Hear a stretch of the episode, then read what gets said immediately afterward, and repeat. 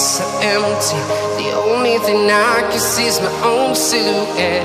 I'm getting stronger, step by step. The clock is ticking, but there's no time for regrets.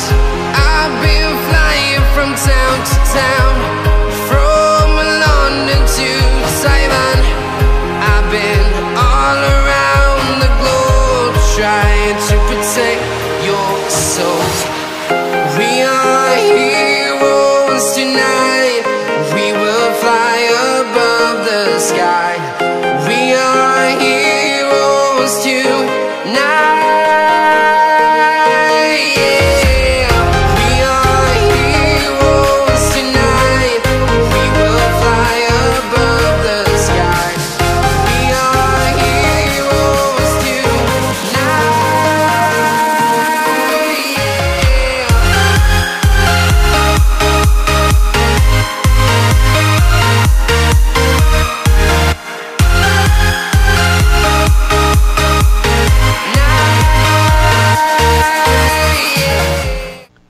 tardes, bienvenidos a la vigésimo tercera edición del Flato Podcast con todo lo que ha sucedido en el Rally de Estonia.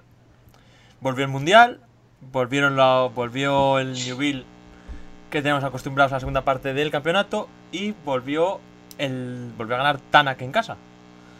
Resultados así un poco dispares de Hyundai que hizo doblete con un Kai al que no esperábamos tan arriba pero que sí dio la talla. Y un Oyer que cerró el podio y que sigue líder del Mundial escoltado por Elfin Evans. A todo esto os preguntaba en una encuesta ayer, en la- nuestra cuenta de Twitter, arroba Podcast, para los que no nos sigáis todavía, ¿quién esperabais que fuera campeón del mundo después de Estonia? Y bueno, pues la verdad es que los resultados... Es lo que es, porque me decís que un 47% de los 74 que han votado me dicen Tanak, 43 me dicen Oyer, pese a ser líder del mundial y la buena idea que tiene, o sea, la buena fama que tiene Oyer de, la- de su gestión de estas cosas. Un 9% Evans y puse otro y comentar quién, esperando que alguien me comentara Newville. Pero bueno, parece que poco a poco la audiencia de este programa se va subiendo a mi barco y es que Thierry Newville pues no tiene mucho que hacer en tanto en cuanto le toca enfrentarse a estos monstruos.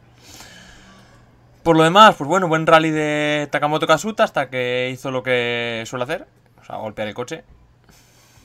Animalico. Buen rally de Cali Robampera. M Sport muy desdibujado durante toda la prueba. Especialmente Gus Gridmit, que complejo de peonza. 3-4 trompos le conté. Y bueno, por atrás tuvo un rally complicado nuestro representante, nuestro único representante español, Jan Solans, pero bueno, estuvo ahí Oliver Solver donde le esperábamos, siendo el mejor de los R5. Y poco más. También tuvimos ahí un rally en Francia que lo comentaremos en la segunda parte del programa. Y apareció el Alpine RGT. Coincidiendo además en el día que nos cuentan que eh, Renault F1 va a ser Alpine.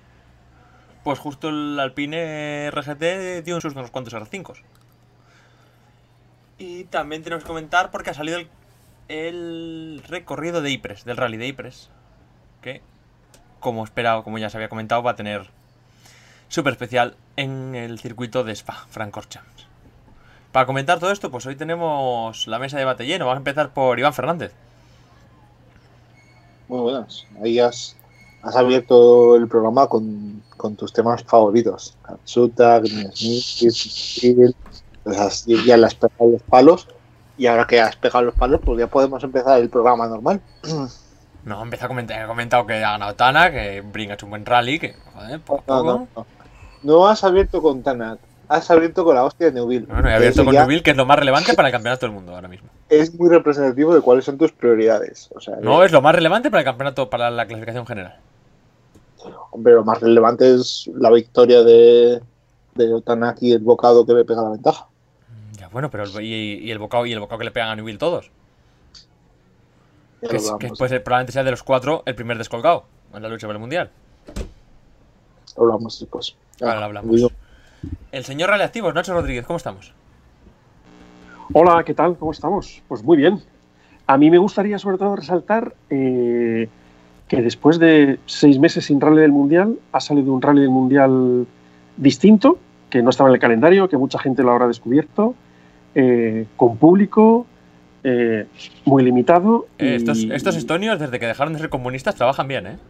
Eh, Estonia está trabajando muy bien y, y me parece que primero han quedado todos los equipos encantados con el rally. Eh, ha habido un- una puesta en escena espectacular. Eh, todos los que lo hemos podido seguir por, por World, Rally World Rally Championship Plus, la verdad es que hemos disfrutado mucho. Y bueno, la verdad es que en el aspecto de la vuelta del Campeonato del Mundo, casi todos son buenas noticias. Nacho, esto es, esto es un mensaje a, a autoridades que se puedan sentir mencionadas. Tú- Eh, aquí va, aquí va, ya. Bueno, en, este estamos- programa ya, en estamos- este programa ya hemos dicho que, Bar- que Barbón es tonto hasta almorzar y después todo el día. Tampoco Vale. hay que decir. Eh, Mira que Ah. te rebaja fácilmente, macho. Mira que A nosotros, a nosotros que nos gustan todas estas cosas, Estamos viendo que, que hay rallies en Francia, que hay rallies del Mundial, que va a seguir viendo, yendo, habiendo rallies del Europeo, que hay un Tour de Francia, que hay vueltas ciclistas eh, y que la vida tiene que seguir. eh, pero Bueno, bueno, yo- yo este eh, aquí hay gente que no lo, no lo está viendo. Yo este fin de semana he estado viendo a Dani Sorda, aquí en un Rally Sprint en Cantabria, que también comentaremos ahora un poquito por encima. Sin más, más de temas organizativos vamos a hablar que de competición, que es donde no, donde incluso pinchando no hubo color. Eh, me acaba de presentar por gente. Jesús Muñoz, ¿cómo estamos? Muy buenas. Pues, pues muy bien. Y eh, para seguir un poco con lo, que decía Nacho, también tengo entendido que, todo el mundo estaba allí encantado con, con la organización del rally, sobre todo, que, que- era, pues, bueno, para mucha gente era la primera vez que iba allí y, y han salido de allí encantados. Y nada, pues después de un largo periodo sin, sin un rally del mundial, pues ¿qué te voy a decir? Aquí yo creo que estamos todos encantados de, de que haya vuelto y, y además que tenemos una bonita pelea para el final de temporada. Eh, Leandro, ¿cómo estamos? Que hacía tiempo no, no te escuchaba por aquí. Buenas, ¿cómo le va? Un gusto estar nuevamente con ustedes. Sí, la verdad que hacía un montón que, que no estaba en el, en el podcast. Eh, hay un buen tiempo dedicado a, otras producciones, eh, pero bueno, volvió el rally y volví yo al, volví al podcast también. Eh, coincido con algunas cosas que han mencionado ahí en la, introducción con respecto a la organización del, evento y demás. Eh, no coincido tanto, obviamente, con, los comentarios de, de de, y de Katsuta. Y disculpen si por ahí se filtró una risa, me había olvidado de silenciar el micrófono, pero bueno. Eh, eh, a excepción de eso, eh, me parece que notamos un, un evento, ¿cómo decirlo? Donde se. O sea, una, una, una tendencia muy clara de cómo llegó cada uno con, con la preparación de acuerdo al tiempo que dispuso, al presupuesto que dispuso y las pruebas que pudieron hacer de acuerdo a las restricciones o diferencias muy marcadas. Algunas ya las adelantó Alejandro con otros comentarios, con el caso de M-Sport. Eh, bueno, me parece que mm, probablemente veamos algo un poco más nivelado, quizás, si la temporada marcha con normalidad en Turquía, Cerdeña. No sé, lo pongo como con signos de pregunta porque esta temporada es bastante atípica. Pero bueno, vamos a ver qué, qué nos depara. De mi parte, igual que todos ustedes, contento de, de volver a analizar todo. Eh, bueno, una última apreciación. Segui- por allí seguís confinados, ¿verdad? Leandro. Os he silenciado y... Perdón, eh, lo escucho. Sí, que sí, que por allí seguís confinados todavía, ¿no?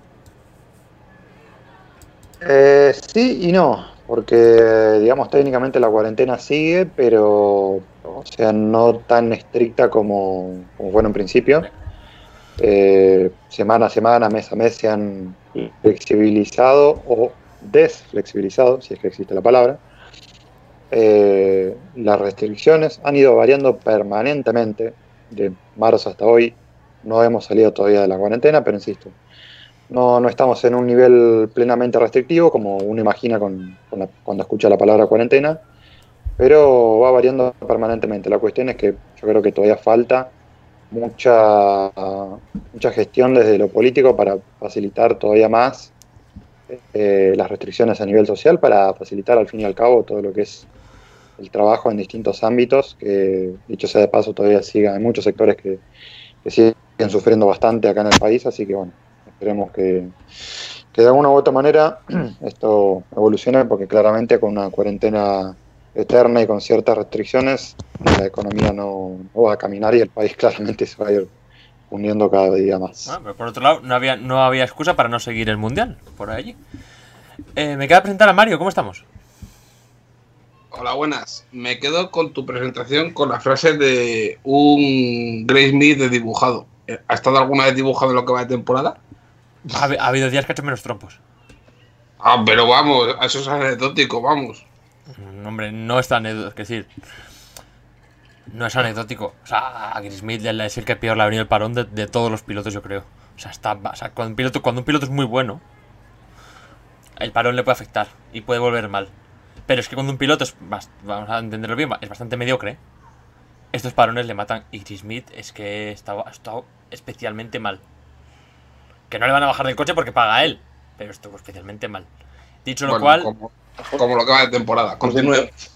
dicho lo cual, Lejos de entrar a, a valorar si yo creo no, eh, parón sin haber competido en el World Rally en el en un World Rally Car este año prácticamente y, y en un rally como Estonia que era su primera vez si no, si no recuerdo mal Y si, se, y si iban, y si Sí. es en superclase, que es el problema. Y- Que no es y- como el resto.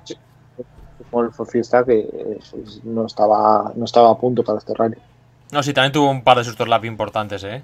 Con el fiesta. Dicho lo cual, Dicho, iban, iban todos recortando cunetas dicho lo cual, Iván, te dejamos los micrófonos. Cuéntanos qué pasó en Estonia. Bueno, eh, en esta ocasión lo tengo mucho más fácil que, que en otras, eh, que otras veces. O sea que dos días de competición más el tramo espectáculo del viernes, que, que lo seguimos todos atentamente y que muchos se, se frotaban las manos cuando veía a Lapi empatado a tiempo con, con Sebastián Oyer, siendo los primeros líderes o colíderes. Pero bueno, después los 16 tramos restantes ya dejaron ver que, que el Ford Fiesta está lejos en cuanto a términos competitivos en este tipo de rallies rápidos respecto al Hyundai y al Toyota. Y si bien el liderato de, de Lapi y Oyer duró poco, pues eh, Kalle Robampera tampoco duró mucho más, pero sí que dio la primera alegría a Toyota el, sábado, consiguiendo el scratch después de que Tanak, que parecía que se estaba llevando los mejores tiempos parciales, pues tuviera un pinchazo en la parte definitiva del tramo y perdiera unas, unas décimas de segundo que hacía claudicar en ese momento frente a- al joven finlandés. Liderato muy breve por parte de Kale, ya que en el siguiente tramo, la segunda, la segunda especial del sábado, eh, tenía un problema con el neumático trasero derecho, se laminaba, le rompía parte de, de los pods del, del- de los pasos de rueda traseros y de parte del paragolpes y obviamente le haría perder poco a poco tiempo durante toda la mañana. Y en este caso pues Tanak eh, sí que conseguía ponerse líder eh, muy buena actuación de, Chris Breen y de Terry Newville que llegó a parecer incluso que tenían en la mano un posible triplete para, para Hyundai esto se acabaría rápidamente ya que Newville en el primer tramo de la tarde eh, tenía una especie de, compresión en, una curva de izquierdas en el interior que lanzaba fuera de, la línea de la trazada ideal de, la curva. Eh, se iba ligeramente, ¿no? Tampoco era muy, muy destacable la, el, el, recto que se iba a la hierba, pero con, con, la mala fortuna de que arrancó la rueda trasera derecha y tuvo que, tuvo que abandonar se reengancharía el día siguiente, pero obviamente eh, ya sin opciones de entrar dentro de, de los 10 primeros. Eh, lo que parecía un triplete Hyundai se convertía en esos momentos en doblete con una grandísima actuación de, de Chris Green, que se le da muy bien estos rallies, tanto Estonia como Finlandia. Y Tanak, que poco a poco, eh, durante la mañana, sobre todo el primer bucle del sábado, pues fue ampliando su, su diferencia, sabedor de que, de que tenía que hacer un colchón lo suficientemente grande como como para no tener que preocuparse de, de, los Toyota para la tarde. Y ya en esa tarde, segundo bucle del sábado, pues eh, veíamos que el problema de, de Calero Ampera con el neumático se reproducía prácticamente en, tanto en el coche del Finn Evans eh, como en el de Sebastián Oyer. Los dos tenían delaminaciones en sus neumáticos, eh, perdían también tiempo, tiempo con, con los primeros clasificados, igual no tanto como, como Cale Robampera, pero sí que cedían unos segundos muy que a la postre serían determinantes para la lucha por la victoria. Sebastián Oyer estaba cómodo en ese tercer puesto, más aún eh, con, con, una penalización que recaía sobre Cale Robampera después de que, de que a su copiloto se le olvidara retirar los, los, las tapas del, del, del radiador delantero algo que se tiene que hacer en el enlace. Él se dio cuenta cuando ya habían pasado por el, por el puesto de control horario y en esos momentos pues ya hay normativa de par fermé, por lo tanto no pueden tocar el coche, no pueden retirar ningún elemento y en ese momento pues el copiloto de Cale lo hizo y pues le cayó un, minuto de penalización que impidió que, que Cale Robampera pudiera, pudiera estar en la lucha con Sebastián Oyer. No sé si lo, hubiéramos, si lo hubieran dejado pelear hasta el último momento, ya sabemos que, que Tommy McKinnon no es muy amigo de las órdenes de equipo, pero bueno, eh, ese minuto era ya una losa importante para, para Robampera y Katsuta, que estaba haciendo un muy buen rally en esos momentos, eh, se, situaba, se, situaba incluso por delante de Cale. Eh, con todo ello nos quedaban las últimas eh, seis especiales del, del, domingo y hubo algún susto por parte de Tanak, en este caso con, con una, una, acción similar a la de, a la de Thierry Neuville, pero en este caso no le escupió tanto la compresión, no lo lanzó tan lejos y no se encontró ninguna ningún elemento duro como un tocón de árbol o roca que le pudiera haber dañado una de las suspensiones o la dirección. Eh, salvó, salvó el liderato, eh, Brin hizo de perfecto escudero, quedando segundo, eh, Sebastián quedó tercero, y en este caso pues ya detrás de él Elfin Evans y Carle Robampera que consiguió adelantar a, a Takamoto Katsuta, pero obviamente por fuerza mayor, como comentó antes Alejandro, eh, Katsuta reconocía que se había equivocado a la hora de hacer los reconocimientos al apuntar una nota de, de, una curva de derechas, había sido demasiado optimista y en ese momento pues el vuelco del, del Toyota Yaris le hizo, le hizo obviamente abandonar. En el mismo tramo además en el que abandonaba Pierre-Louis Louvet, eh, que en, en, principio fue un problema de dirección. Recordemos que está utilizando una unidad antigua y no sabemos si esto también se puede relacionar con aquellos eh, aquel talón de Aquiles que tenía el I-20 World Rally Car al principio de, de, su vida competitiva con el tema de la dirección, que ya vimos que, que abrió unas cuantas en su momento, Mikkelsen, Sordo, Newville, eh, varios pilotos sufrieron este, este problema y poco a poco lo mejorando en, en Hyundai. Y como comentaba antes Alejandro, pues eh, los M-Sport muy, muy discretos. Eh, si Calle Robampera quedaba quinto, pues eh, detrás de él estaban sus compatriotas Lapi, Suninen y por último Gus Dean Smith siendo octavo, justo por delante de, los primeros R5 que en este caso estaba Oliver Solver a la, a la, cabeza.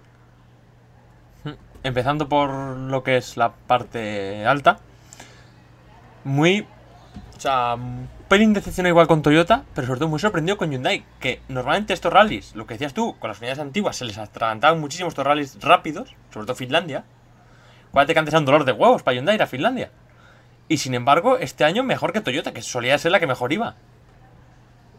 Sí, Igual pero. Tenés un rally que pero... hoy por hoy es más parecido a Polonia que a Finlandia. O sea, es una mezcla de los dos, pero tiene un poco más de, de Polonia y con caminos que claramente estuvieron muchísimo más destruidos, menos compactados que en Finlandia. O sea, son condiciones diferentes y hay dos detalles puntuales por los cuales también hay que tener en cuenta la superioridad tan grande de Hyundai sobre Toyota, por un lado, lo que reconocía Tommy Mackinnon de, de, haber efectuado mal los, los ensayos previos en condiciones que no eran muy representativas de lo que iban a encontrar en, en Estonia, a pesar de que habían corrido en el, en el Rally, pero había sido un evento sprint, por así decirlo. ¿Y no, les, eh, ¿y no les había ido excesivamente bien, especialmente a Evan? Sí, no es una prueba pero... que más. Casi Evans más que ganar, cabo... en ese rally Evans casi más que ganar confianza, igual perdió la poca que tenía, porque uf, claro, viene de tanto tiempo parado y en el primer rally del parecido que vas a correr, te das ese golpe. No sé, no, no fue el Evans brillante de antes de la cuarentena. Bueno, pero tampoco, no, tampoco lo lastró no. muchísimo el ritmo, ¿eh? estuvo no. haciendo tiempo de del fin de semana. Pero ha vuelto más, sí. Iván, ha vuelto más un poco el Evans de Mesport, ¿no? Más el que ya no era tan brillante, que era Pero un ver, piloto regular. Tampoco, ah, tampoco te creas, que es que la, la, posición de salida tenías a Oyer y a Evans, los, los, dos primeros en cada tramo del, del sábado por la mañana, y al final han terminado tercero y cuarto y tampoco tan lejos de, de un Brin, por ejemplo, que, que salía eh, tenía una posición de salida inmejorable el, Pero eso el sábado por la También es mañana. verdad que Oyer el tercer puesto le rentabiliza bien. Evans el cuarto no le viene mal tampoco para la clasificación, se sigue segundo. Pero tampoco tenían más donde caer. Porque Romampera perdió el minuto ese de sanción y luego los M-Sport no estaban. Sí, pero también tuvieron los más de, de neumáticos, tanto Oyer como, es como cierto. Eso es cierto y ahora, Claro. ahora lo hablaremos porque... No, y a, y- y a eso iba, que al final, entre la posición de salida, que no fue muy favorable, favorable para los Toyota, y después eh, los problemas con, lo- con los neumáticos y tal, y bueno, la, la sanción de Robampera, Robampera estuvo muy rápido durante prácticamente todo el rally. Quieras o no, mm, eh, el resultado de, de los Toyota no, no refleja realmente el rendimiento que, que tenían, creo yo. ¿eh? La buena, la buena noticia, la buena noticia es que es el paso hacia adelante que ha dado Hyundai.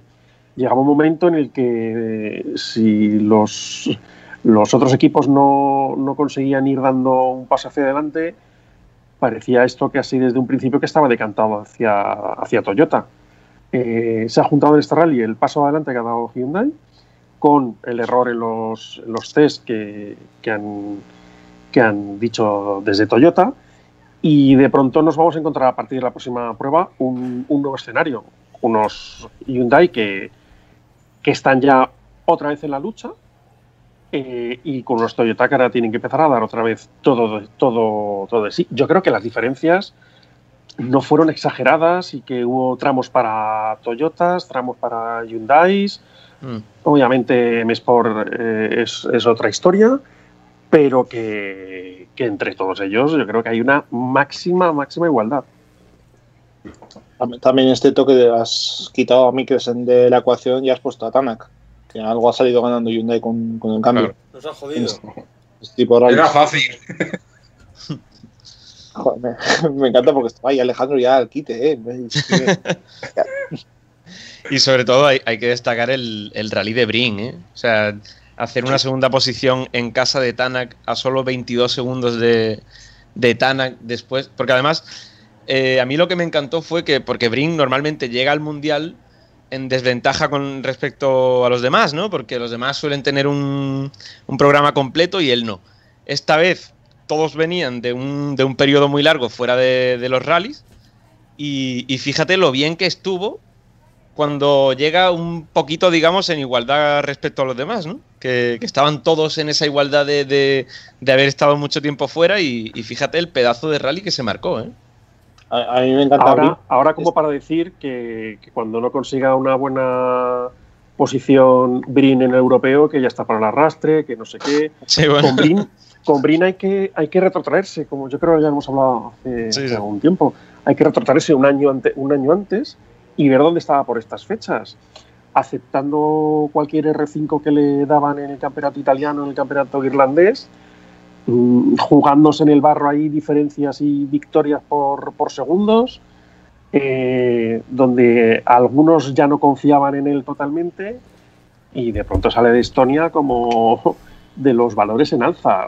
Hyundai tiene que estar encantados con él, mm, desarrollando su programa en el europeo, dándole forma, colaborando con MRF eh, y, y dando el nivelazo que ha dado este fin de semana en, en Estonia. Eh, vamos, venía de buen nivel esto- también Nacho el año pasado en, en Finlandia, me acuerdo, cuando lo cuando tiene la primera participación con, con Hyundai. Hay que tener en cuenta, me parece, también el factor de, de desarrollo, que un poco lo, lo destacaron ya otros medios, pero me parece que viene, viene a cuenta, un poco conectando con. Me acuerdo lo que decía Mikkelsen eh, hace un mes, un mes y, pico, creo, perdón la expresión, eh, cuando decía que el Hyundai era un auto más hecho para Newville, que nunca se encontró cómodo con cómo estaba configurado el coche. Eh, un Mikkelsen que, a diferencia del de, eh, el caso de Brin, eh, llega y se siente por primera vez cómodo con un auto que este año manejó ya la versión evolucionada respecto de la que manejaba el año pasado. Eh, porque el año pasado creo que en Finlandia había utilizado, si no recuerdo mal, eh, lo tengo por aquí a mano. Ya lo. Ya me fijo. Sí, había utilizado un chasis anterior. en Finlandia. Eh, no, era un chasis del 2019, pero bueno, en aquel rally fue que recién empezaron a introducir todas las mejoras, me acuerdo el año pasado, aerodinámica, eh, suspensión y demás. Eh, después en Gales él maneja una, una, unidad antigua y recién este año, digamos que él se reencuentra con eh, un coche que ya de este año, un coche que lo habían estrenado en Mónaco, en Monte Carlo, perdón, con, con Loeb. Evidentemente, por lo que él comentó, o sea, el que siguió abriendo durante el fin de semana fue el primer tramo hasta el último, un elogio tras otro al coche, por cómo, cómo respondía a lo que él le pedía, a lo que él necesitaba. Eh, y después de ahí más, bueno, eh, ya todo lo que mencionó Jesús con el orden de salida. Eh, y por supuesto todo lo que aporta Tanak en términos de desarrollo.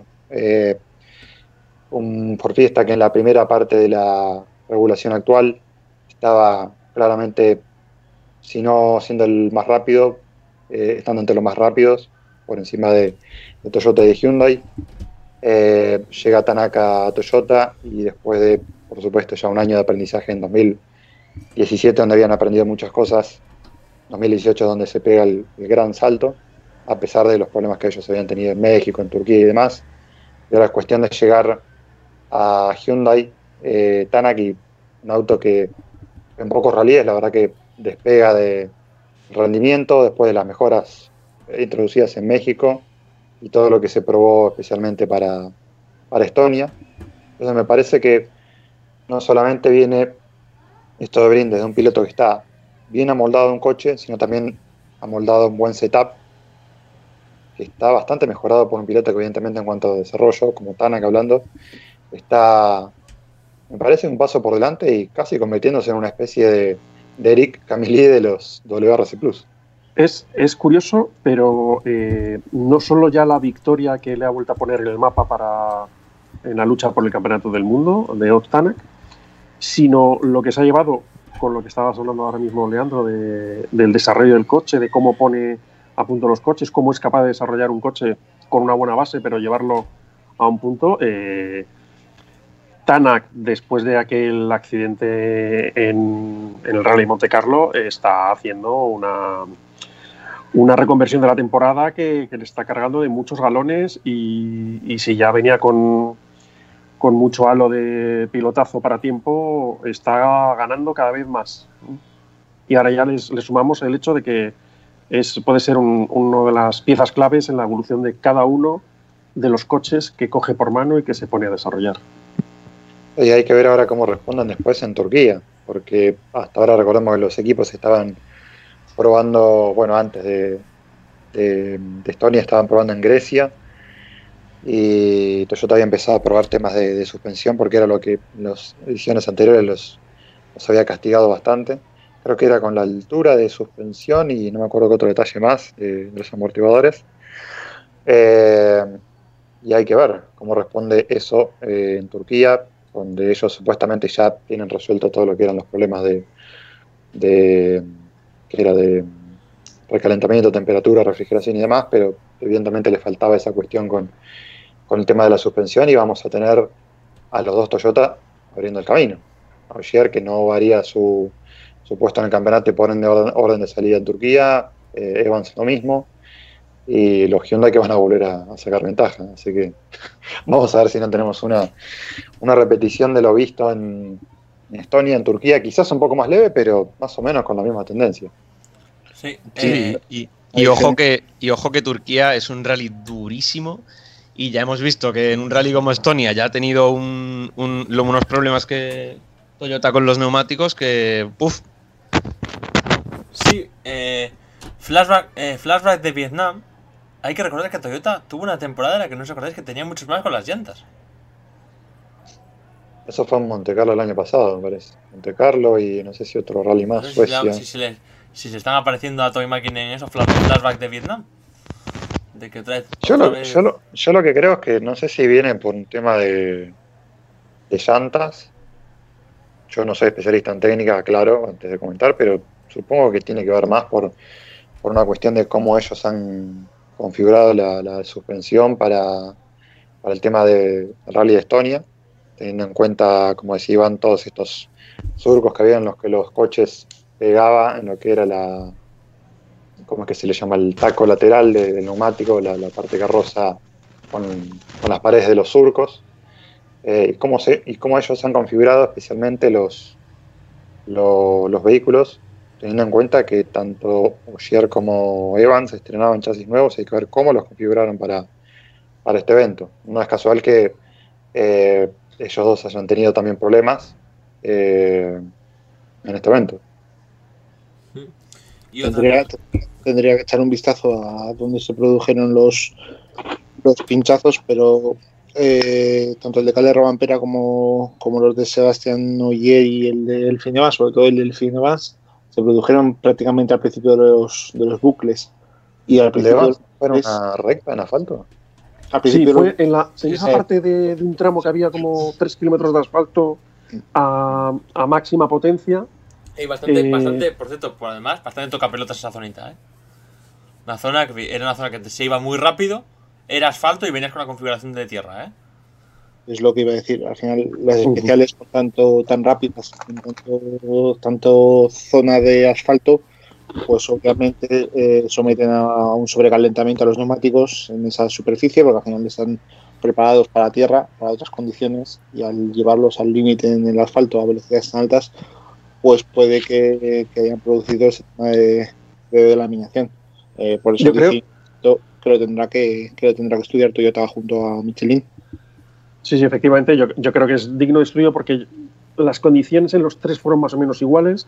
La más escandalosa fue la de la del Delfin Evans cuando se llevó todo, pero Robampera fue en vez del el trasero izquierdo fue el trasero derecho, pero en ese mismo tramo, tres minutos antes o dos minutos antes que salía Oyer, también se salió del coche a mirar porque había pinchado, es decir, las condiciones en las que se produjeron prácticamente los pinchazos eran muy, muy similares y, y eso es de algún error, no sé si de, pues de cómo llevan la configuración o no, o, o tal, pero que a los tres les afectó prácticamente en las mismas circunstancias.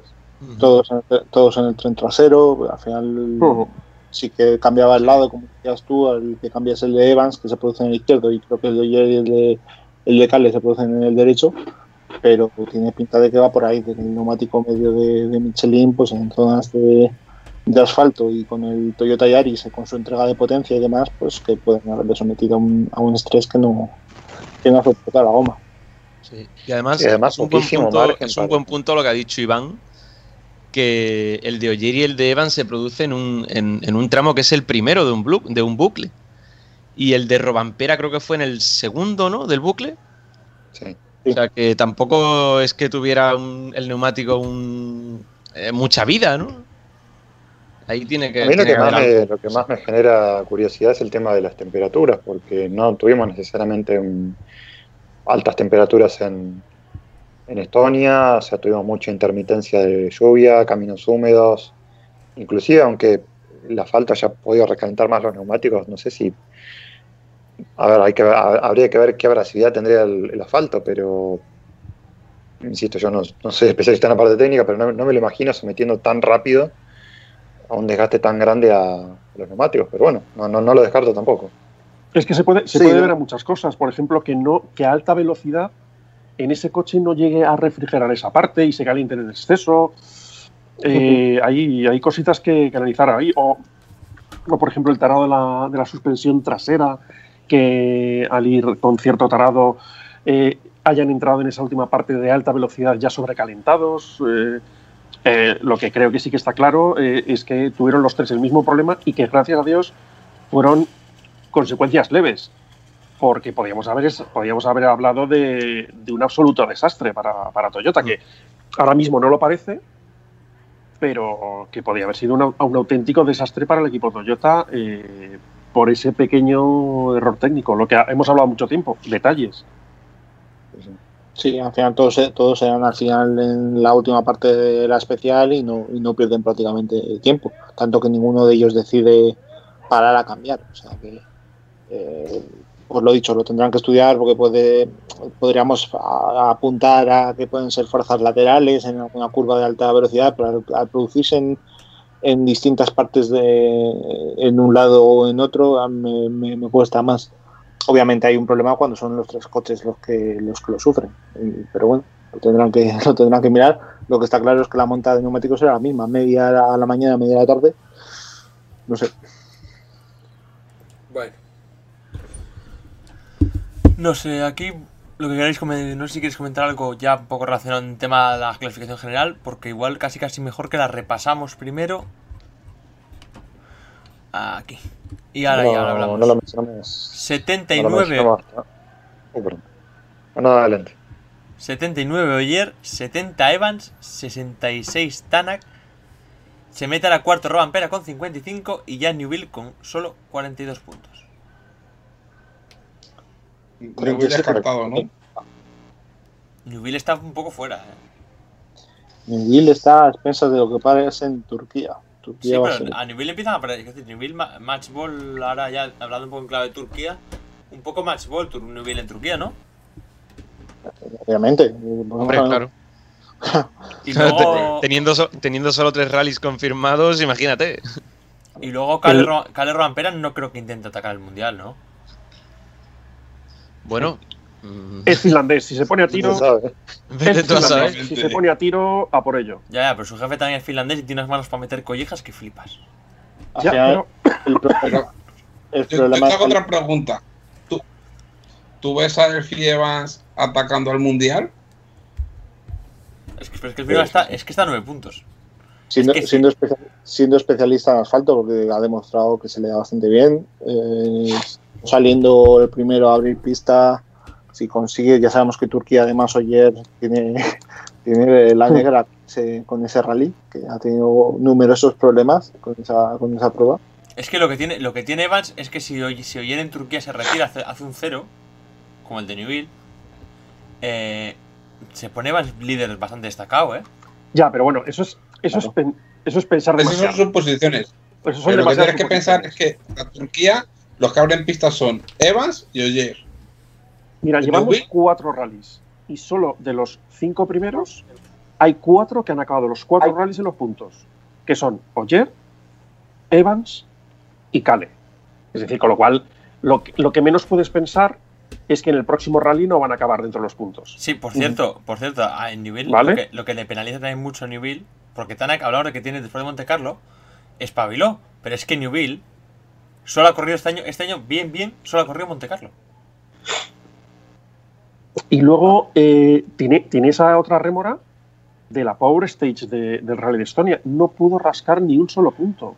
Mm. Eh, con lo Eso cual es, iba- es, es doble, es doble el, el- el- Sí, por Que cierto, la eh, depresión. eh, El, numerito, el numerito que montó Newville para llegar a la Power Stage lo más.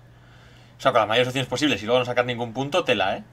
Yo he de decir que me alegré mogollón, y perdonad que, Tela, ¿eh? lo diga así, pero me alegré mogollón porque Telita después del espectáculo de telita el todo festival. el domingo se merecía no conseguir ni un solo punto. Y lo siento por los fans de, de Terry, pero es que esto no Que puede ser no, porque queda, no, no queda de eso ya. a veces, a veces lo hemos visto con otros pilotos, tipo Jer, etcétera, que, que bueno, pero es un poco menos eh, descarado. Es que esto era, es que era verdaderamente lamentable. O sea, era para haber sacado como, como sacan en las motos, una bandera negra, por Dios. Aquí, aquí el que puede tener ventaja eh, es Tanak, porque si nos vamos en las, en las estadísticas que ha puesto sobre la mesa, eh, en teoría, si se disputa Cerdeña además, que es algo que todavía sigue ahí en el aire, en teoría Tanak no va a tener que abrir pista ninguna de las dos de tierra que queda, eh, porque sería muy extraño que hay en tanto Evans como Yer y que por lo tanto pase a ser líder Tanak, que seguramente no le importe tampoco, y que tenga que abrir pista en, en Cerdeña.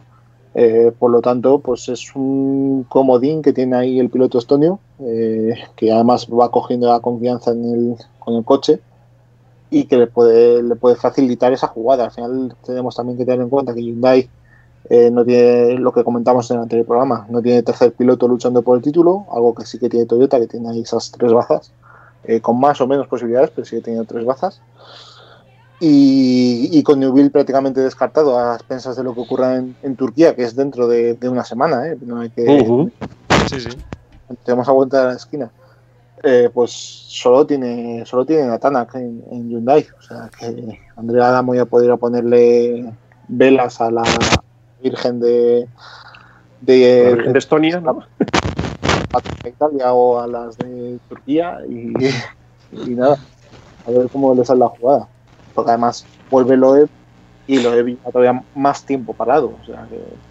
A ver si, si hay un rally que Pues puede yo, a falta de una semana, la porra de Turquía yo pondría el vencedor, mira lo que te digo. La, la apuntamos en una semana. poner a- ver, también voy a decir que eh, eh, a mí, a mí el, el incidente que tuvo Neville me pareció también que tuvo muchísima mala suerte eh, en Estonia. O sea, salirte un poquito de la carretera. Me recordó mucho a lo que le pasó en Monte Carlo en, en 2017, que, que tuvo una pequeña salida de pista, pero de repente tocas cualquier cosita con la rueda y se te va la mierda. Eh, ¿Cuántas veces hemos visto eso que le ha pasado a Oyer, incluso a Tanak en Estonia, que le pasó al final el, el domingo y bueno, y a mí me dio un susto bastante grande, eh, por otros intereses, claro. Pero, mm, pero que me da a mí que también, aparte de que sí, comete errores y eso, eh, le falta ese pelín de suerte que, que otros sí tienen, como Oyer o Tanak. Le falta confiabilidad. Lo de Neville fue en 2018 en Monte Carlo y le condicionó para todo el resto de, de temporada. ¿No Porque hizo, después, por cierto, ¿no hizo, ¿no hizo doblete con Suecia? sí, añadió lo de Suecia, Ujú. la Fue- paja eso fue do- súper- 2017, ¿no? No, 18, Sí, 18. 2017, fue. ¿Seguro? Sí, sí, sí. Yo creo que fue 2017. Que lo, que lo he estado repasando yo estos días, sí, sí. Sí, sí, sí. Hacedle caso, No hacedle podemos caso, Iván. No, hombre, que, que fue 2017, hombre. No, no, no. Todo- todo 2000 andaluz, que fue en el 18. En 2017, Coño. en 2017 fue el espectáculo en Cataluña con el trompo en el enlace, con la, con la dirección abierta también, etcétera, etcétera. 2018 fue el año en el que, en el que pegó en Monte Carlo con, con un mini bordillo que reventó la suspensión siendo líder sobrado el sábado Y luego, y luego en Suecia en especial. y que en Suecia siendo líder el sábado también eh, se tocó con una bala de paja y reventó la dirección. Yo estoy convencido de que fue 2017, tío. Dame caso. Sí, sí, sí. Por lo que sea, hacedle caso, Iván. Eh, ¿Puedo hablar? ¿Puedo hablar? Hombre, Le- Fue en 2017 porque estaba yo en Monte Carlo. Anda. Oh, Bueno. uy, va. Somos tres contra uno. lo voy a volver a mirar. ¿eh? Míralo, míralo. A mí me suena, a mí me suena que fue el último año de Oyer en M Sport. Que era el 18. No, no, no, al revés, fue el primero. No. Fue el primero. Primero. Ah, igual fue el primero que ganó, que ganó Oyer el mundial ganando solo dos rallies. Fue, además, iba a el año, creo. de- De Carlos 2017 fue fue el primer año en, en M Sport. Sí, Ahora- sí, fue el- a ver, 2017 fue el caso, fechas, está- fechas arriba, fechas abajo. Eh, yo que soy muy malo para las fechas. Eh, yo tengo otra opinión sobre los pequeños accidentes de, de Newville. Eh, a tíos como Oyer, eh, como Tanak y, y como algún otro, no le pasan las cosas que le pasan a Newville porque están a otro nivel. Eh, esto, cuando es una vez, es suerte. Cuando son siete veces, no es suerte, es algo. No sé qué será, ¿vale? No sé si es que lo ataca, lo ataca tal, si es que tiene unas reacciones más bruscas. No lo sé. Pero eh, en las mismas circunstancias, Nacho, eh, Tanak sale vivo, Oyer sale vivo, Newville nunca sale vivo. Nacho, esto en Argentina le llaman pecho frío. Joder, Pues, Como por, fin, por fin tengo la, la confirmación de qué significa pecho frío. Más menos. Estos- esos, jugadores, esos jugadores que se arrugan en el partido importante, en el momento clave, Sí. pues eso, eso es Yo no sé si, si se arruga o no, porque estoy seguro que no es No, no, por, arruga por de arrugarse o no, sino eh, posiblemente sea pues por, por su manera de pilotar. eh, que esa manera de pilotar va a dejar al final y, y lleva camino de ello de recordar a Newville como este tío era un buen piloto, pero obviamente no es un top. Por lo que fue, por lo que fue, lo que No hemos, lo comentado en el grupo de WhatsApp, lo que fue en su día Latvala, lo que fue en su día Hirvonen. Y ahora mismo, y ahora mismo igual, igual dentro de dos años gana un mundial. Pero verdaderamente a Newville, joder, yo no lo voy a recordar nunca como un tío top. Pues te voy a decir una cosa, yo no sé si Adamo le va a dar dos años más, ¿eh? Al final del año, pasado- del año próximo. Porque os voy a contar voy a una el cosa. comentario de. Tienes a Tanak, que es ya, es ya es el uno del equipo. Tienes a Brin, que le tienes a medio, a parcial.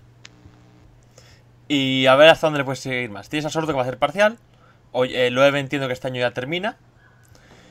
Tienes por detrás una camadita de pilotos interesante. Uno de ellos que le tienes en- ya le tienes en un Rally Car. Otro le tienes en el R5, tienes ahí tres en R5. eh, Para mí, para mí el mercado en los próximos años eh, Es que tiene- terminarán siendo dos equipos focalizados como eh, con Cale Robampera y con Oliver Solver. es que claro, el problema de Tal es como que lo tienes- veo es así. Tienes a Oliver Solver en World Car 2, destacando mucho. Tienes tres chavales tú, subidos en R5 haciendo mundial. Tienes a otro chaval subido en un World que a ver hasta qué punto, como está la economía, le puede seguir dando un programa así semi, privado, vamos a llamarle. Y de repente Newville dices, joder, pues si saco a Newville, pongo el segundo piloto a Brin, ya como segundo piloto claro, y con primer piloto claro de Tana, y le doy medio año a Brin, y el otro medio año le reparto un poco, o sea, le doy perdón, medio año a, a Loubet, y el otro medio año entre los otros al mejor postor, al que me traiga algo de dinero, cuidado. Joder, te haces, te haces unas pajas mentales tremendas, ¿eh? Ya, ya, pero o Acuérdate al grupo de WhatsApp que empezó a decirlo. Yo ya a- a- lo he vuelto a contar, a ver si así se lo comprábamos. ya Nacho, O pero tú sea, que hemos empezado ahora- hablando de que, de que, claro, como Jerry igual, igual en una de estas pincha y, y- y abandona y tal, y ahora estás hablando que no, que es que las estrellas se van a juntar para que tal. Bueno, No, hay que ser un poco más claro, tío. O sea, eh, eh, Tanak eh, sí o sí se va a quedar ahí eh, Sí. entre los top. Ya Pero veremos quién lo ficha, quién claro, no. es que Vamos Brin, a ver si qué equipos hay. así, Pero que dentro de cuatro años esto va a girar entre una dualidad Cale-Oliver Solver como Sí, claro. primerísimos o segundos hablo- espadas importantes. Yo no te hablo en cuatro. para mí es claro, estoy- tío. Yo no te estoy hablando en cuatro años. Yo te estoy hablando de ver cómo evoluciona Loupet, que le tienes ya en un World Rally Car. Y que de repente en Hyundai empiezan a a haber muchos nombres y pocos asientos. Pero es que lo, lo ve to- ha, ha corrido su primer rally. del Ya, ya, ya, mundial. pero es que. Pero, ¿y si en, 2020 y si en 2021 no tienes, no tienes dinero para dar un cuarto coche a Loubet, qué haces? Pero es que no lo está pagando, no lo está pagando Hyundai, lo está pagando la Federación La Francesa. Federación Francesa. Claro, claro. Bueno, sí, sí, pero la Federación Francesa también tendrá que hacer sus recortes por la crisis. Sí, Y Hyundai pero también pondrá algo de dinero. Aquí ya, me- ya, ya Sí. estás intentando salvar la, la barca que tienes en agujero. No, claro, pero- es que. O sea, estás, estás manejando el mercado de fichajes, estás manejando el mercado económico de todos. Eh, vamos a ver primero que todos lleguen a las nuevas reglamentaciones con coches, eh, que no se meta otra marca o que no salga una. Eso, Bueno, vamos paso eso paso, pero vamos, que yo lo que digo es que el puesto de Newville en Hyundai, si este año no sale campeón del mundo, que todo apunta que no, ya no es el puesto tan tan seguro que tenía hace un par de años, ¿eh? Ya, pero eh, es que no, no hace falta liarse tanto para, para decir eso, Alejandro. Es decir, Newville está demostrando que no es un tío top. ¿Vale? cosa cosa que, por cierto, vengo, que, por cierto os vengo advirtiendo desde hace tiempo, ¿eh? Hay, hay dos tíos top, Vamos a ver, uno en cada el año equipo. pasado, Oye, el año pasado tenías tres equipos. Ya está. Exactamente. Yo, yo puedo poner está. un poco más de precisión. Me parece que él puede no ser un piloto campeón o de título, pero no considerar a Newville piloto top. Ahí sí no. En el Vale, contexto, en eh, el te, lo compro, te lo compro, Leandro. en el contexto Pero- actual, pero en el momento en el que- contexto en el que actual, se, se va a acabar, se le va a acabar la, eh, la bula que tiene. pues como un día se la, pues como un día se le acabó a Gilboning y como un día se le acabó a Lázvala. Perfecto. Sí, pues no- está, pues pasará, pasará. Pues ya está Alejandro. Digo, pasado tenías tres eh, equipos. no, un, no, no, un no, piloto pero- top por equipo. Aquí, hay- aquí hay un Ahora mismo tienes también, ¿eh? Dos, en un mismo equipo, Neuville y Tanak. Tanak llega, eh, está pasando a Neuville por la derecha, pues ¿qué pasa? Pues que a Neuville se le empieza a acabar el crédito. El año que viene puede tener un poco de crédito, pero como mucho, mucho, mucho, a finalizar el año 2021 se lo termina, claramente. Newville en el cambio de, Newville- no me extrañaría que en el cambio de normativa saldría de Hyundai, ¿eh? No Sí, estás sí contando con que, con que Oyer seguramente solo compita la próxima temporada y lo deje. Claro. lo- no va a volver al mundial, que Sordo lo tiene Eh, seguramente a partir de 2021. que lo de, ayer, lo, lo de ayer lo dije yo en su día y os reísteis de mí. Él mismo ha reconocido que, a ver, ha habido una pandemia de por, de, de por medio. Tampoco me. Sí, claro. Ahora, ahora, ahora excusan, ¿no? Ahora excusan, ¿no? tampoco te pongas medallas como las que se pone Alejandro. lo que sí que te voy a dar Es que me contagia. me he equivocado yo y era Monte Carlo 2017 lo de Neuville, teníais razón. ¡Vamos! ¡Vamos! No se me Y yo defendiéndote a espada, Iván, por Dios. No sé, por reconocerlo. Y esto lo digo gracias a que, pues eso, iba a escribir un artículo de ello y me que me he dado cuenta antes. o que me lo habéis Yo pues, yo pues tenía, tenía fe ciega en Iván. Digo, este, Pues mira, te- escrito te Te ha venido bien el podcast, ¿eh? Digo, este ha escrito algún artículo y Ha lo, venido bien estar hoy. lo, Sí, ahora- lo- luego cuando lo leáis, cuando lo leáis, sois todos partícipes del, del artículo, tío.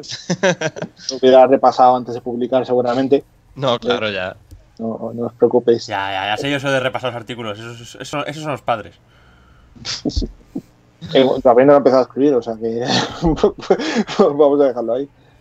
Eh, la, la pera mental que se ha montado Alejandro, ahí, ahí está. Vamos a ver cómo Sí, evoluciona. sí, sí, sí. Vamos a ver si.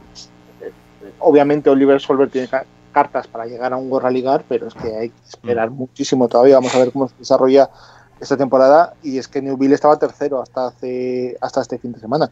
O sea que, claro, este fin de semana eh, la diferencia entre que estu- estuviésemos hablando de Newville como posible campeón a, a lo que se está cebando Alejandro con él ahora mismo es, es- esos 20 centímetros que hay entre una trazada o entre la piedra que se encontró. en- Uy, qué mal ha sonado los 20 Dos centímetros. A ver, dos, dos apreciaciones. Dos, apreciaciones dos apreciaciones importantes. La primera, 20 centímetros dan para más, más- para más de lo que te crees. Hombre. Y la ¿Cómo segunda, terminamos en esto? ¿Algo que compensar, Alejandro?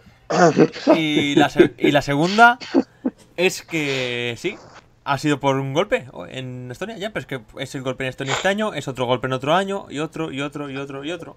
A ver, O sea, ahí que- ahí nunca, que- nunca se queda lejos de luchar por el título, pero nunca le gana. Ahí es lo que dice Alejandro, eh, en lo que le- el golpe de Australia en su momento, en 2018, eh, la, el- la rueda que arrancó en Alemania también.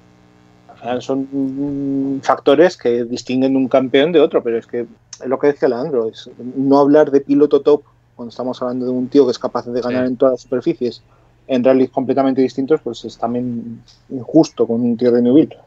Hombre, Que esto no aparte quiere, de lo que por mundiales. Que esto no quiere Es lo que decir ahora no, no acabar. mencionamos. Eh, estamos, o sea, estamos recayendo demasiado la tinta sobre los errores o no errores con el tío de Newell. No tenemos que olvidarnos que, eh, aunque no hubiera tenido ese error el, el día sábado, podríamos haber tenido a un Newell en segunda o tercera posición, depende de cómo haya peleado con, con Brin, pero lo habríamos Abril, tenido. Abril le hubieran parado, Abril le hubieran parado, hombre. Sí, bueno, no se sabe. Va, Eh, el, el- el hombre número uno indiscutible es, es Está, Oltanac, hoy pero hubieran, hubieran dejado segundo a Newell para maximizar opciones en el título. Probablemente, Y, probablemente. y estaría que segundo voy- y hubiera quedado Oyer cuarto y Evans quinto. bueno, pero lo que voy es que, independientemente de ese error, hubiéramos tenido un Newell, a fin de cuentas, con más puntos en el campeonato, con más opciones, y estaremos dudando menos de su capacidad conductiva. Pero a lo que quiero llegar es que no siempre se trata de temas conductivos, sino también de fiabilidad. Porque si Newell no se tiraba un minuto prácticamente en el Power Stage por los problemas eléctricos que tuvo, bueno, ya es una combinación. Eh, los campeonatos se pierden por errores conductivos y por fiabilidad. Entonces me parece que es un poco las dos cosas. Acá Sí. lamentablemente el único que falló fue el auto de Newell. Y, en- Pero y en México también. Sí, en México también, y creo que Dani Sordo también le, le pasó. Sí, Sordo también tuvo problemas, sí. El alternador, o sea, es un tema que, que uno evidentemente tiene que resolver. Me parece que habla un poco a las claras de por qué no terminamos el fin de semana con una dama sonriente.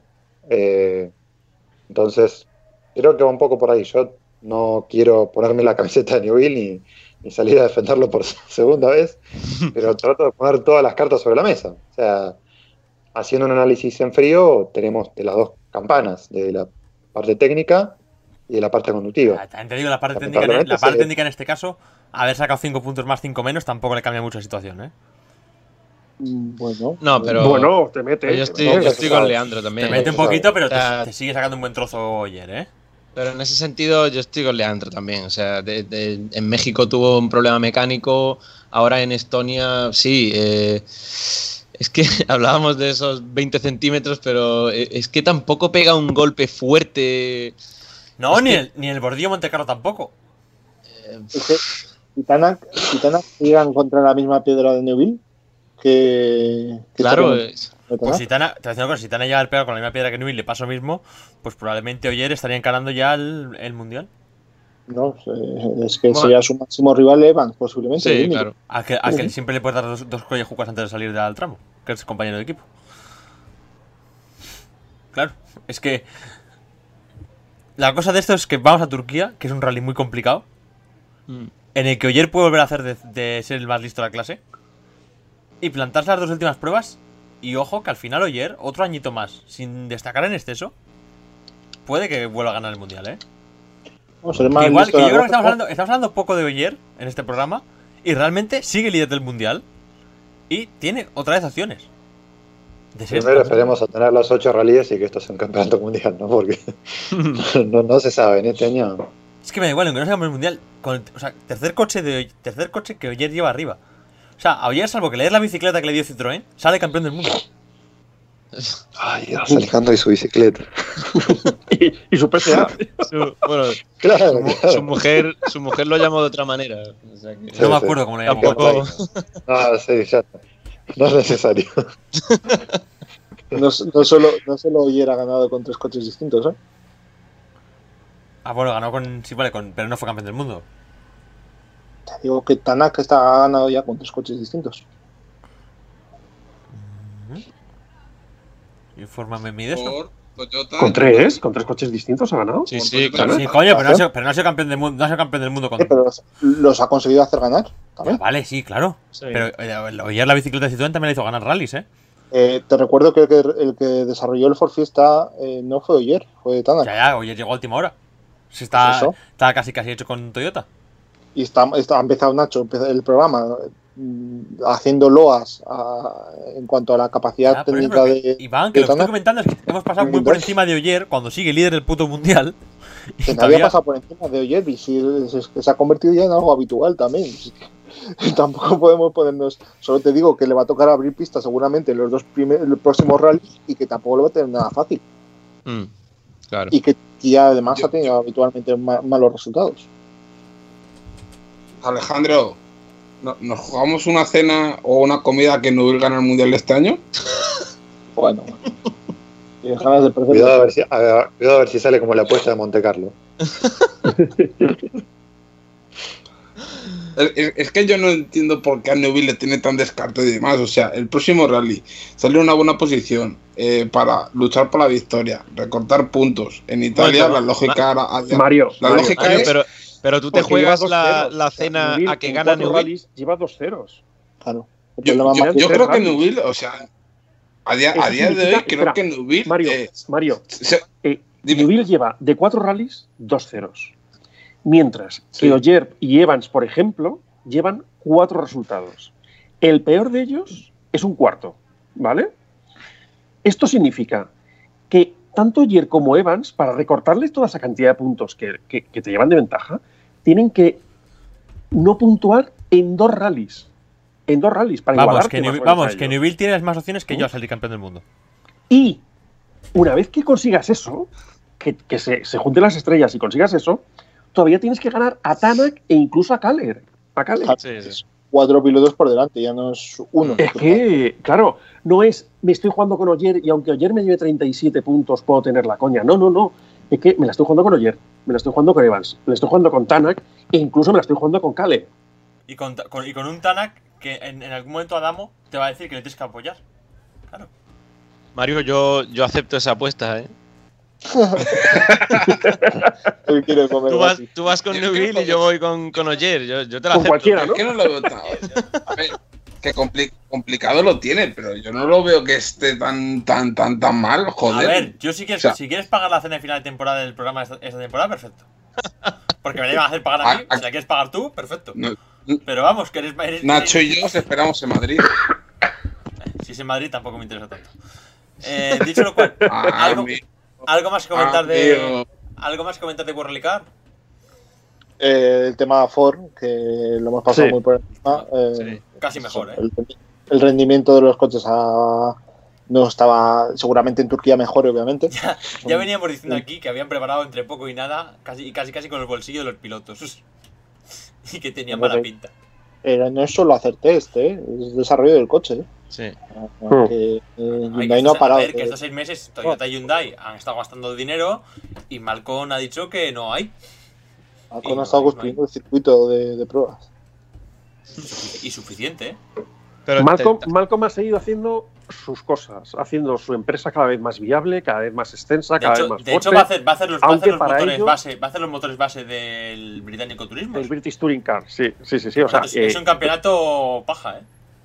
Que recordemos que recordemos que van a ser motores híbridos.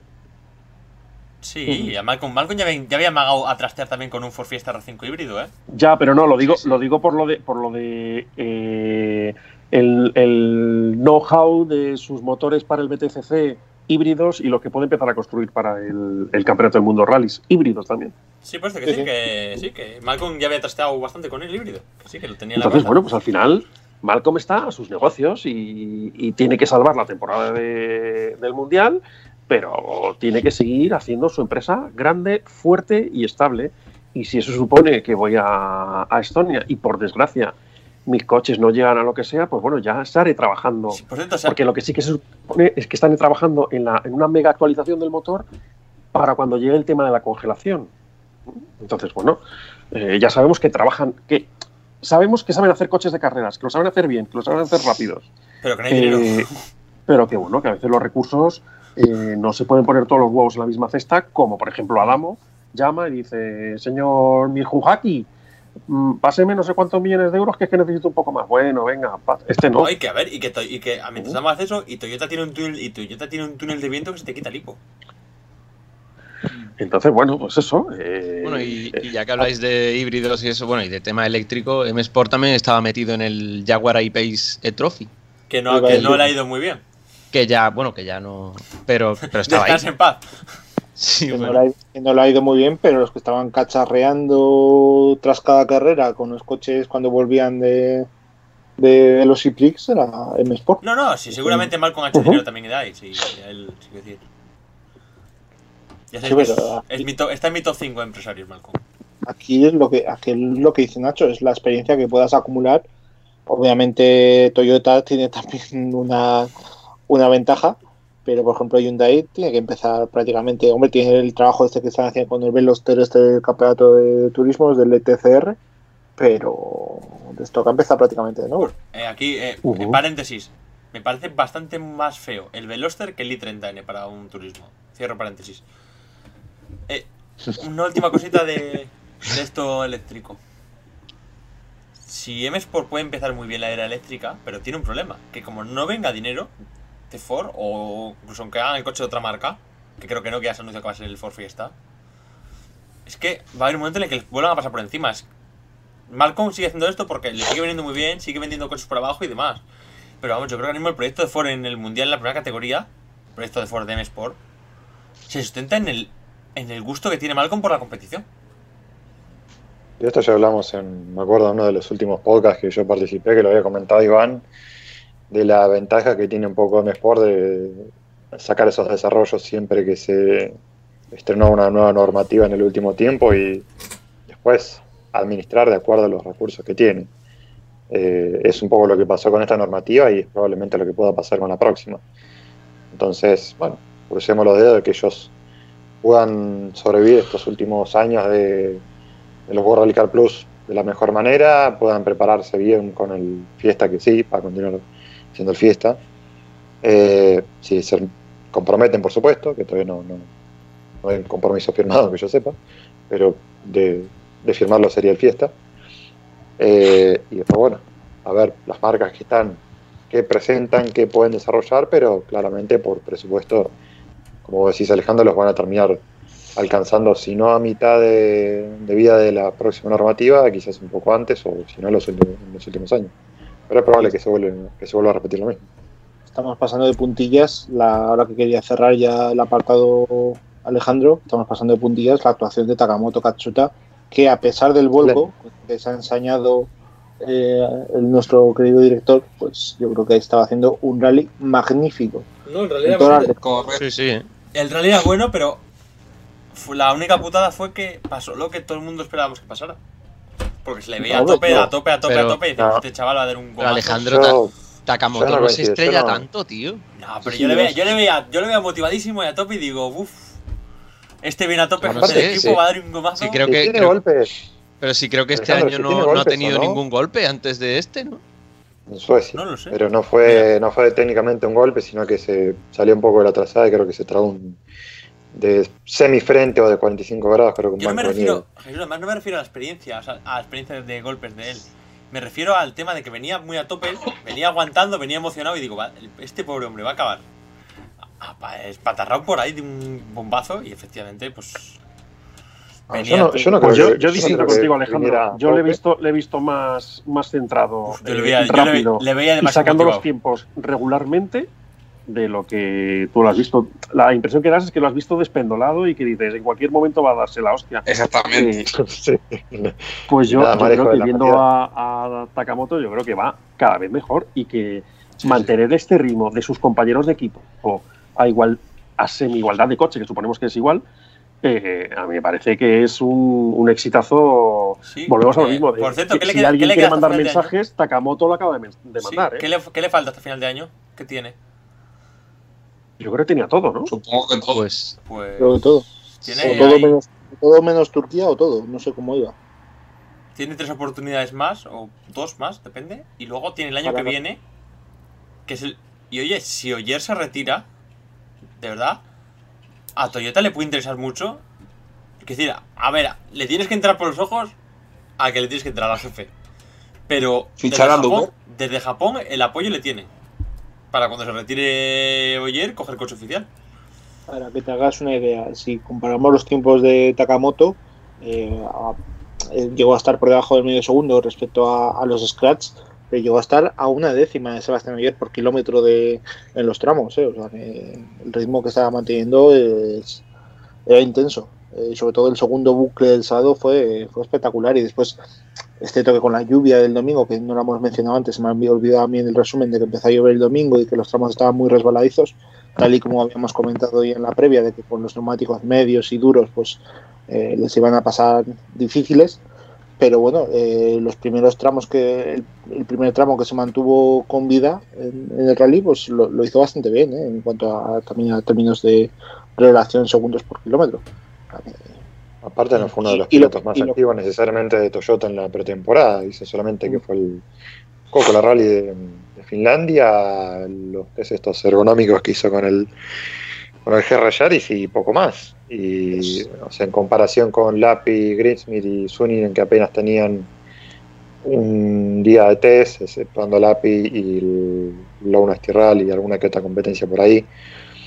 O estaban todos más o menos en igualdad de condiciones y prácticamente por escándalo le ganó Katsuta a los tres pilotos de Sport. Todos pilotos que quizás en menor medida Grismi, pero ya están mucho más acostumbrados a, sobre todo Suninen, al, al, al por fiesta. Eh, pero bueno, para cerrar un poco, yo personalmente, comentarios sobre Katsuta y sobre M Sport, eh, mencionar que mm, en este evento de Estonia habían puesto algunas mejoras de amortiguador en M Sport que apenas las habían podido probar en, en creo que es en Greystock, donde ellos prueban. Eh, creo que tuvieron un solo día, entonces me sabrán corregir, de, pruebas, donde solamente estuvieron eh, Greensmith y Suninen. Creo que Lapi no estuvo ahí probando. Entonces, eso explica un poco por qué llegas a un evento con am- amortiguadores prácticamente sin probar, en condiciones que no son representativas, no terminas de entender cómo realmente configurar la suspensión para los tres coches y recién en el último día donde se nota ese saltito hacia arriba de Suninen respecto del API. Pero bueno, eh, hay que ver si esto lo pueden revertir un poco para, para Turquía y ver si tenemos Cerdeña, si ellos traen las mejoras que ellos tienen previstas para, creo que es amortiguador y mm, no recuerdo si la del motor le iban a llevar a, a Cerdeña o se le iban a decantar para el próximo año, pero vamos a ver cómo la gestionan. Pero para mí, eh, a esperar, a ver cómo, cómo gestiona mejor los recursos que tiene la última parte del año. Ellos prácticamente la prioridad es terminar, ya no pelean por nada y esto es por eso que, gestionan con el mayor letargo posible todas las mejoras. Eh, y de Katsuta, yo personalmente lo aplaudo. El, sábado, no, el domingo. Si no recuerdo si no fue el sábado o el domingo mirando uno de estos debates que hacían los muchachos de Deerfish. Coincidía yo plenamente con Colin Clark, que lo elegía como el piloto del rally. Eh, me parece que está dando pasos adelante. Y a diferencia de lo que decía Alejandro de hace lo que se espera que, que haga, de en algún momento tener un accidente y demás, esto ya lo hablamos un montón de veces también en este podcast. Hay una diferencia muy grande entre los pilotos que nacen con el don y aquellos que lo tienen que formar. Eh, Katsuta es uno de los que lo tiene que formar y si en eso tiene que tener 20 salidas, las va a tener que tener.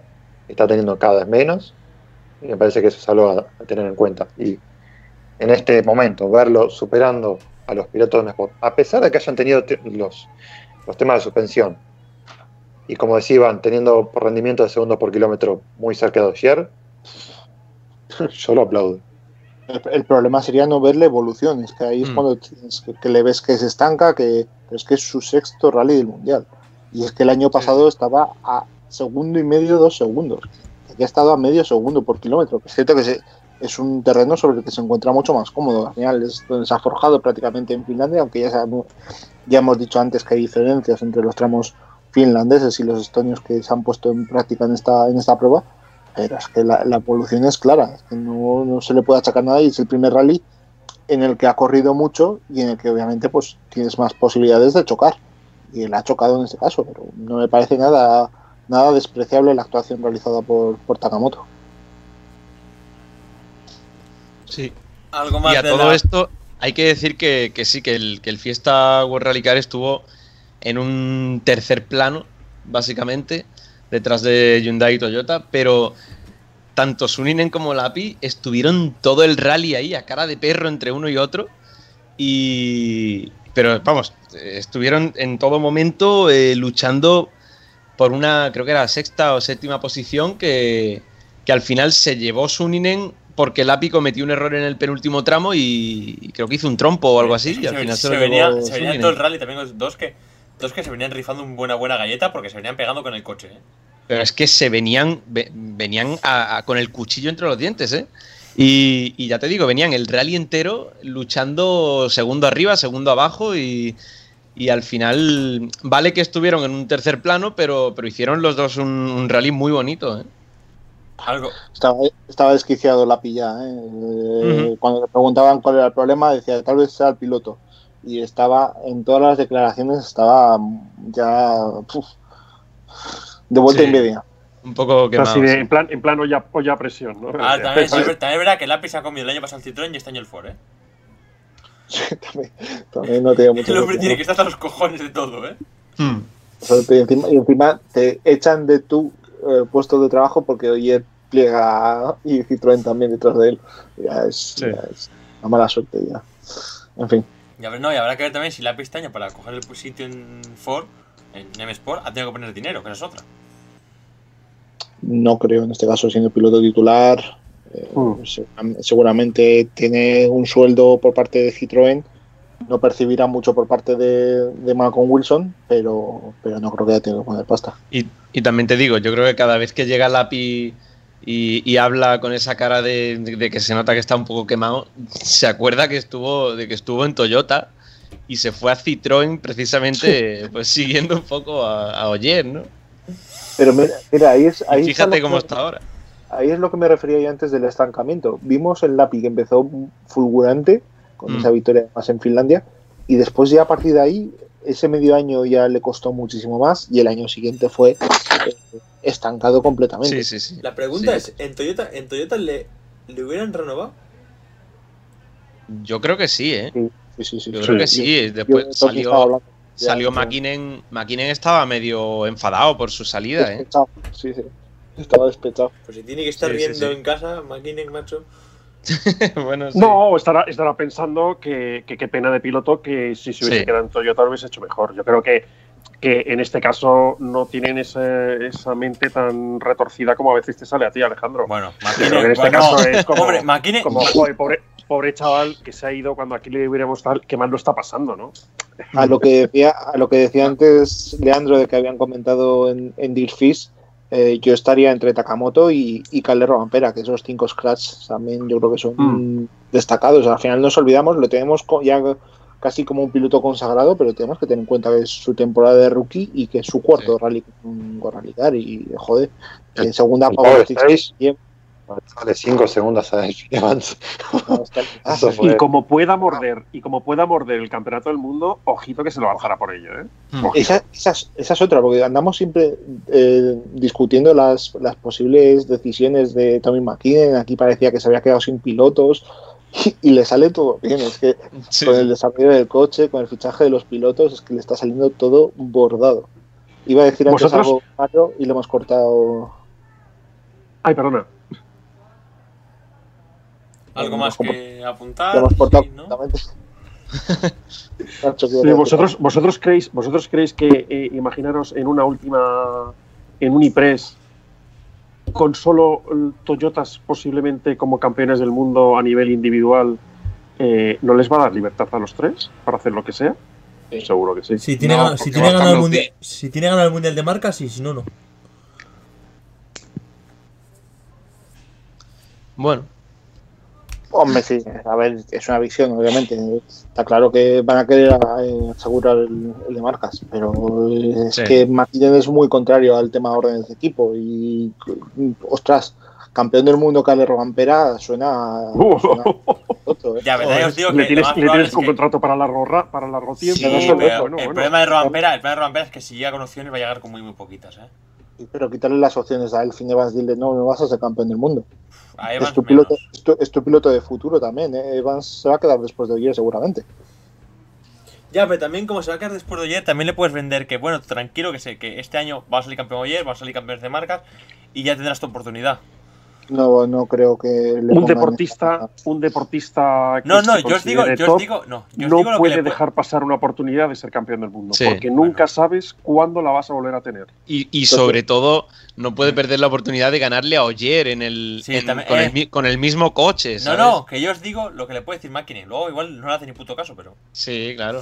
Pero no- para mí no sería lo mismo decir, o sea, sí, McKinnon te puede decir lo que quiera, pero no sería lo mismo ganar un no mundial Sería, no sería el primer. no quizá sería- en 2022 que ganárselo a No. Oyer con el mismo coche en 2020. Además, te digo que no, sé, no sería el primer británico que, desobedece- que so- desobedece a su jefe Q para salir campeón del mundo, ¿eh? Además, Bueno. de que te extrañe, además de que no te extrañe que esté por contrato asegurado una ecuanimidad en cuanto a, a posibilidades de victoria. ¿eh? Ya, ya, no, no, yo ya os digo que. Experiencias, experiencias de británicos desoyendo a su jefe para salir campeones del mundo, las tenemos. McKinnon es el primero que sabe lo que, lo que es perder un mundial en la última prueba, eh, o lo que sería perder un mundial en la última prueba. Entonces, yo creo que ahí no, no hay hueso que rascar. Bueno, con esto ya damos por cerrado Finlandia, al menos en su apartado mayor. Sí. Pues sí. Pues dale con 2, Iván. Sí.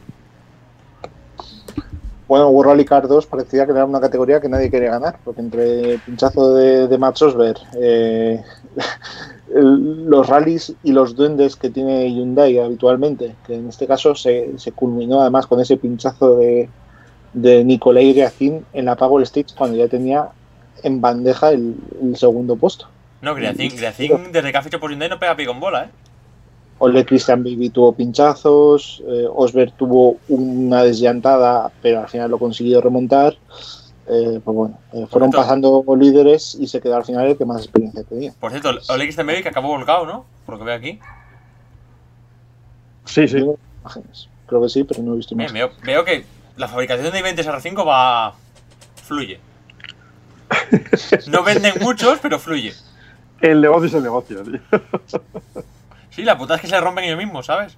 O sea, que decir, todo, todo lo que fabrica Skoda para vender lo fabrican ellos para, lo fabrica Hyundai para ellos mismos. Tiene que estar Adam de contento. Poco, poco más que decir. Eh, mucha crónica tampoco se puede hacer. Al final fueron pasando líderes y se quedó. Oh, y coment- oye, comentar que, que formó, que venía del, de la reprimenda, venía sí, de, de Volcán sí, sí. los test, se metió segundo. Eso, eso no se puede destacar. Le hemos dado palos en su momento. Hemos dicho que no estaba todavía preparado para. Yo, en mi caso, he dicho que no estaba preparado todavía para, para borrar el Championship 2. Y en este caso, o sea, ha conseguido esa segunda posición. El que esté con el boli, que, que pare, por favor. Perdón, soy yo. Ya estaba Iván ahí nervioso. Por favor, el boli. Perdón, perdón, Iván, soy yo. Yo me concentro, no ordeno, no, no ordeno ideas, es, culpa- es fallo mío, pero eso, que, que otras veces le hemos dado palos y aquí consiguió esa segunda posición, que en principio iba a aparecer una tercera, pero claro, con lo de Beacín, pues Sí. muy buen resultado para ellos. Oye, que Seguro- cerró, y cerró el También pod- tuvo algún pinchazo, ¿no? ¿Formó? Sí, también tengo un pinchazo. También tuvo algunos, sí. Sí, sí. Oye, y cerrando el, y cerrando el podio. Lle- Llegó a liderar el rally, ¿eh? O sea, que- Sí, Sí. sí. O sea, ve, joder, por fin, oye, debe- tiene que empezar a reponer esta senda si quiere llegar al mundial. Por otro, que se quedó a las puertas del mundial y que está cada día en caída libre es, es Tiedemann, ¿eh? ¿Cuánto, ¿Cuánto más? está La cosa está agonizando ya, el paciente está ya en la UCI, ¿cuánto le queda? a mí me, a mí me Yo da. creo que ya- Pues según, según la decoración de su coche, Por eso os digo, que está en la UCI y ya Me con da que poco. Bueno, no, con respirador no, que es no está la cosa para hablar de respiradores, pero está en la UCI ya muy malito, ¿eh? Me da tristeza Siempre porque es un con la- piloto que no se ha sabido, no se ha sabido adaptar a, a los nuevos coches y en ese Tampoco, intento tampoco, de eh, tampoco se le dio mucha oportunidad, que pagó lo que pudo y corrió lo que le dejaron. Sí, pero en ese intento de dar el paso hacia adelante, pues ha quedado entre medias y tiene pinta de que esperemos que lo podamos seguir disfrutando en World Rally Championship 2, pero, pero se ha quedado el- ahí. El nivel de patrocinios no, no ayuda a seguirle disfrutando en World Rally Championship 2, ¿eh? No, ni, ni los monos, ni los cascos, Y además, todo. Iván, es que todo encima, tío. cuando él se va de World Rally Championship 2, era el top, y es que ahora ya no es el top, siquiera. Claro, o sea, han La decisión llegado- aquella de rescindir el contrato con Skoda sin tener un contrato para el Mundial no fue la más inteligente de su vida, ¿eh? Y Pero ¿quién, ¿quién te puede predecir cómo vas a rendir en Claro, un, claro. un Ya, pero yo digo que O sea, él rescindió las contrato con Skoda, él re- no renovó con Skoda sin tener ninguna oferta del Mundial. ¿Y cuántos años te quedas con Skoda al final? Eh, Claro, Claro, es una entonces, oferta, al fin y al cabo, un año terminó yéndose Es al que, mundial. joder. a ver, él, quiso ser, él quiso ser ambicioso, ir a la máxima categoría y al final le ha salido mal. Bueno, yo, yo no creo que lo hiciera mal realmente. Si no dices al final abiertamente de que estás disponible en el mercado para subir a un Champ- a un Cup, eh, cortando en este caso lazos con Skoda, es que la gente te va a seguir encasillando como un piloto de R5. No sé, pero no- desde luego el resultado bueno, bueno no fue. Vamos con, sigue. con el 3, Iván. Ahí el descontrol absoluto, Egon Kaur pegándose con Oliver Solver, victoria de, de Oliver, Que marcó mejor tiempo por medio minuto respecto a Osberg, por cierto. porque pinchó Osberg. Sí, decir que. Sí, bueno, Sol, Solver también tuvo un par de pinchazos, creo. Sí, pero bueno, claro, no, no sé cuánto le afectó en este caso. Sí, es quiero, que quiero decir que fue el más, además que Solver, además de ganar World Rally Car 3, fue el más rápido de los R5. No, sí, fue el mejor mm, R5, Rally 2, como lo quieras llamar. y terminó dentro del top 10. En este caso, seguramente Jesús haya- o Leandro hayan seguido más que yo la categoría World Rally Championship 3. Primera vez que él termina en el, el top 10 absoluto de, de un de una prueba por el campeonato mundial. Otro rally más de los tantos que tenemos que el WRC3 o antiguo WRC2 supera al 2 o antiguo Pro, como lo quieran llamar. Miren Qué lío. brollo de nombre que estamos haciendo. Tranquilamente la FIA, la FIA podría volver a unificar las categorías, ya sin fabricantes, me parece que no tiene absolutamente ningún sentido. Eh, pero sí, o sea, tuvimos una categoría, yo tampoco la pude seguir en detalle, pero por lo que pude seguir, que fue más los sudamericanos, eh, buena carrera de, de Kaur, que como dijo Iván, ahí tuvo ese final ahí que terminó más complicado, pero por lejos fue el, el estonio más destacado de los, cuánto era que había en esta categoría, unos 5 o 6 más o menos, sino un poco más. Eh, muchos pilotos que no pudieron superar la media para estar cómodos en el top 5, probablemente por, por inexperiencia en la prueba, en el evento o en la tierra, ya me sé, hablando de caso de tanto eh, Xiamin, eh, Johnston, Rosell, varios, Munster, eh, Jean Solans, que, eh, para él que es el segundo o tercer rally con, con el Rally 2. Eh, bueno, Segundo, corrió el. Cataluña del año pasado, este año Claro. sí era el primero. Sí, sí. Tuvo ahí algunas que otras excursiones por, por fuera del camino, pero por lo que veo acá pudo terminar, retrasado, pero pudo terminar. Eh, vuelco creo que fue de, De. Cajetanovic, Sí. en la última especie inicial, él me parece también estuvo ahí bastante encaramado entre los primeros para... Sí, estaba, estaba segundo, creo. Sí. Y eh, Jari Hutton, que cada vez se, se redime más, lo tenemos terminando ahí en el segundo lugar. Había estado bastante bien en el top 5, me acuerdo, Eric Pietarinen. Eh, no tengo por aquí anotado por qué fue que se retrasó, pero estuvo ahí peleando el top 5 también con, con Marquito Ulacia, eh, con Siamin. Eh, bueno, no, no, no tengo acá anotado por qué fue que se retrasó Pietarinen, pero también estuvo ahí entre los cinco primeros. pero sí, desde el principio fue un rally que se discutió, al menos en esta categoría, entre Oliver Solberg, Huttunen y, y Cajetano. Eh, los sudamericanos, lo que puedo comentar, muy buen resultado de, de Marquito Bulacia, que apenas la segunda carrera con el C3R5, primera carrera con navegante nuevo, argentino, que era su primera participación europea en el WRC. Eh, muy buenos tiempos, terminando cuarto creo que fue en dos o en tres tramos del sábado. Eh, prácticamente ningún problema en el, en el, evento, solamente en el final. Eh, un comisario de, del cronometraje tuvo un problema con la toma de tiempo, se había aplicado una penalización que no, que no le correspondía, eh, con lo cual corrigieron el resultado, terminó en la cuarta posición. Eh, obviamente Huttunen por delante en el campeonato y eso permite que Huttunen tenga un par de puntitos más para eh, ponerse como líder del campeonato, pero la verdad que Bulacia sigue muy bien, muy buen, una muy buena posición para seguir peleando el campeonato. Eh, van en Turquía, que es donde van a estar compitiendo Bulacia al menos. y después, otro de los americanos que compitió, Emilio Fernández, con Rubén García, para quien no, no lo conozca, navegante de Marcos Ligato. Eh, no tuvieron muy buena suerte, ellos compitieron con el equipo Tox por mismo equipo de, de Tiedemann en WRC2, pero tuvieron una salida en la primera etapa, en el primer tramo. Mm, dañaron, creo que fue una manguera del. Eh, en el radiador, creo que fue. No la pudieron arreglar para la segunda etapa y prácticamente se quedaron sin correr más que parte de un primer tramo. La verdad que una lástima. Venían ellos de prepararse en el, en el Laguna Rally, habían tenido un podio en, en, México y la verdad es que se quedaron prácticamente sin nada acá en, en Estonia. Así que bueno, vamos a ver si mejora la suerte para ellos en, en Turquía. Eh, de mi parte no, no, no, he visto mucho más el WRC3, así que les doy la aposta a ustedes. No, simplemente, eh, como vamos mal de tiempo, nada más comentar que Jan Solans eh, iba bastante bien, no, no, sé en qué posición, pero vamos que tuvo un pinchazo en el último tramo, si mal lo he leído por ahí. Sí, no, eh, bueno, él, él, él iba décimo cuando tuvo el pinchazo en el último tramo y al final perdió algunas posiciones, pero también hay que decir que el sábado tuvo una pequeña salida de pista con, en la que perdió el, alerón trasero y dañó un poquito el coche y eso y al final como que perdió bastante tiempo por eso. Pero, pero bueno, hay que decir que, que ha sido un rally de aprendizaje, un rally para adaptarse un poquito más al, al rally 2, sobre todo en, en, un rally pues que quizás no era el más apropiado para su estilo de pilotaje, en un rally que era su primera vez allí y, y, bueno, eso, un rally de aprendizaje y, y, que bueno, el domingo tenía así un poquito más de, de ritmo, pero llegó ese pinchazo en el último tramo y, y, perdió el top ten que tenía ya, que podía haber conseguido. Y ya nos vamos al Junior, que no sé quién me le quiere contar. Pues, si quieres te lo cuento yo. Pues dale. ataca, ataca. Bueno, en, en el... Estaba, estaba, estaba, silenciado, estaba silenciado, iba a decir que poco lo digo pero en la temporada que está haciendo Marquito Gulacia, lástima que no sea tenga más experiencia en asfalto y que no esté peleando entre los de adelante, pero, pero lo está haciendo muy bien. ¿eh?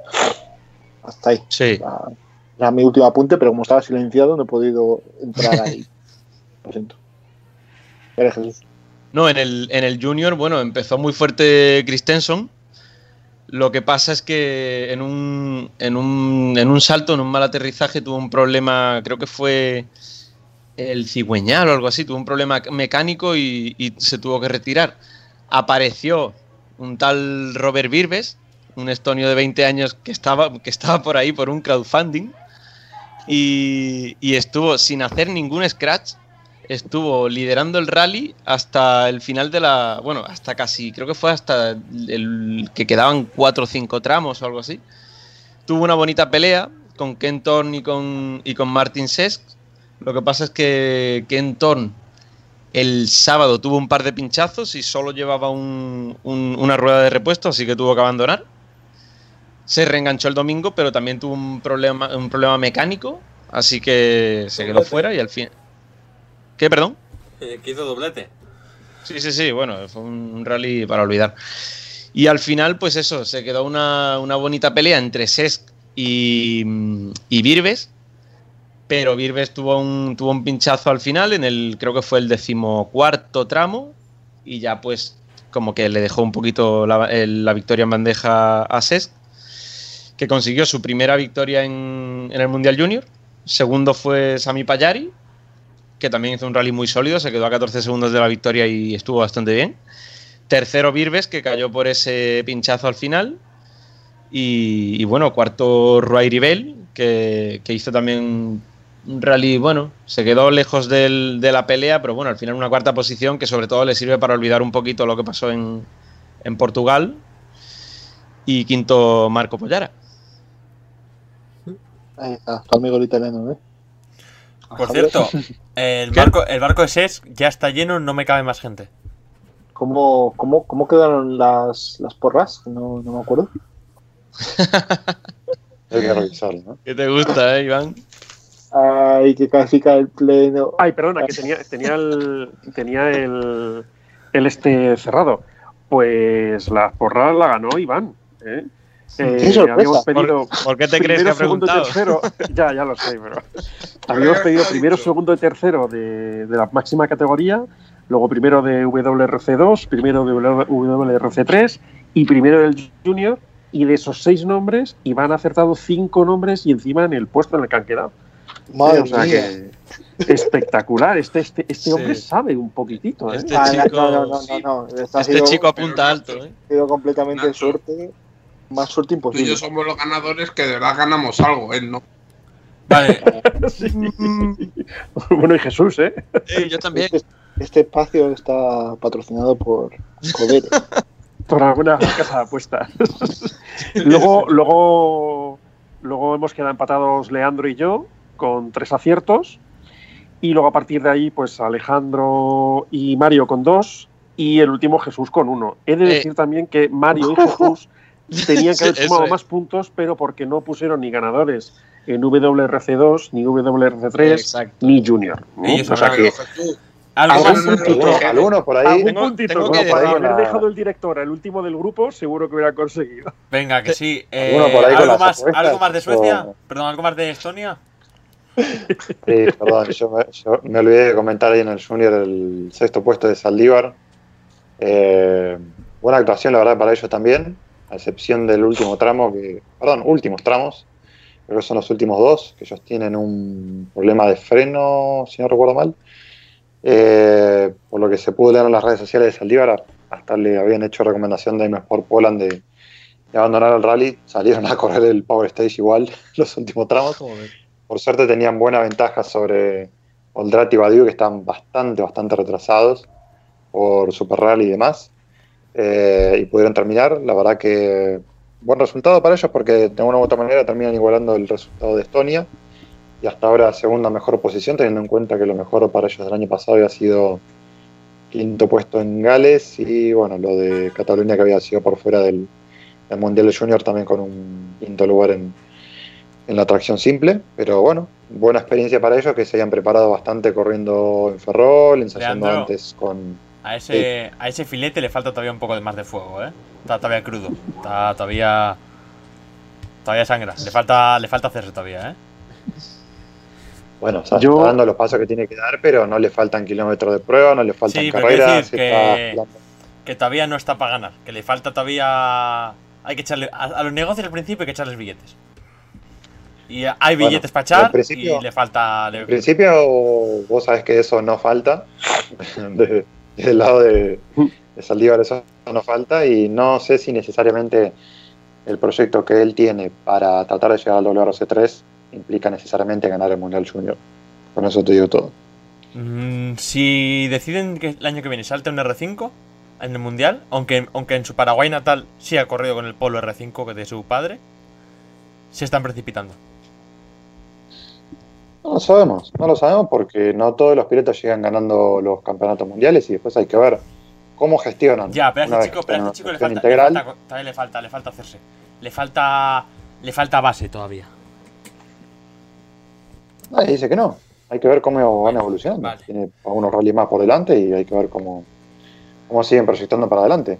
Yo no estoy diciendo ni que ya necesariamente el año que viene vaya a correr en WRC3, eh, ni que necesariamente si lo logra sea para pelear directamente por el campeonato. Parece que hay que ver todos los pilotos en la perspectiva de sus recursos, de sus posibilidades a nivel cognitivo, de cómo van evolucionando. No todos los pilotos que llegan a una clase u otra inmediatamente responden con el nivel. Eh, creo que no hace falta recordar la cantidad de pilotos top del Mundial de Rally que han tenido bajones impresionantes, que se han quedado afuera del Mundial y que han vuelto y han ganado el Campeonato del Mundo. O sea, Como Nubil. hay que esperar.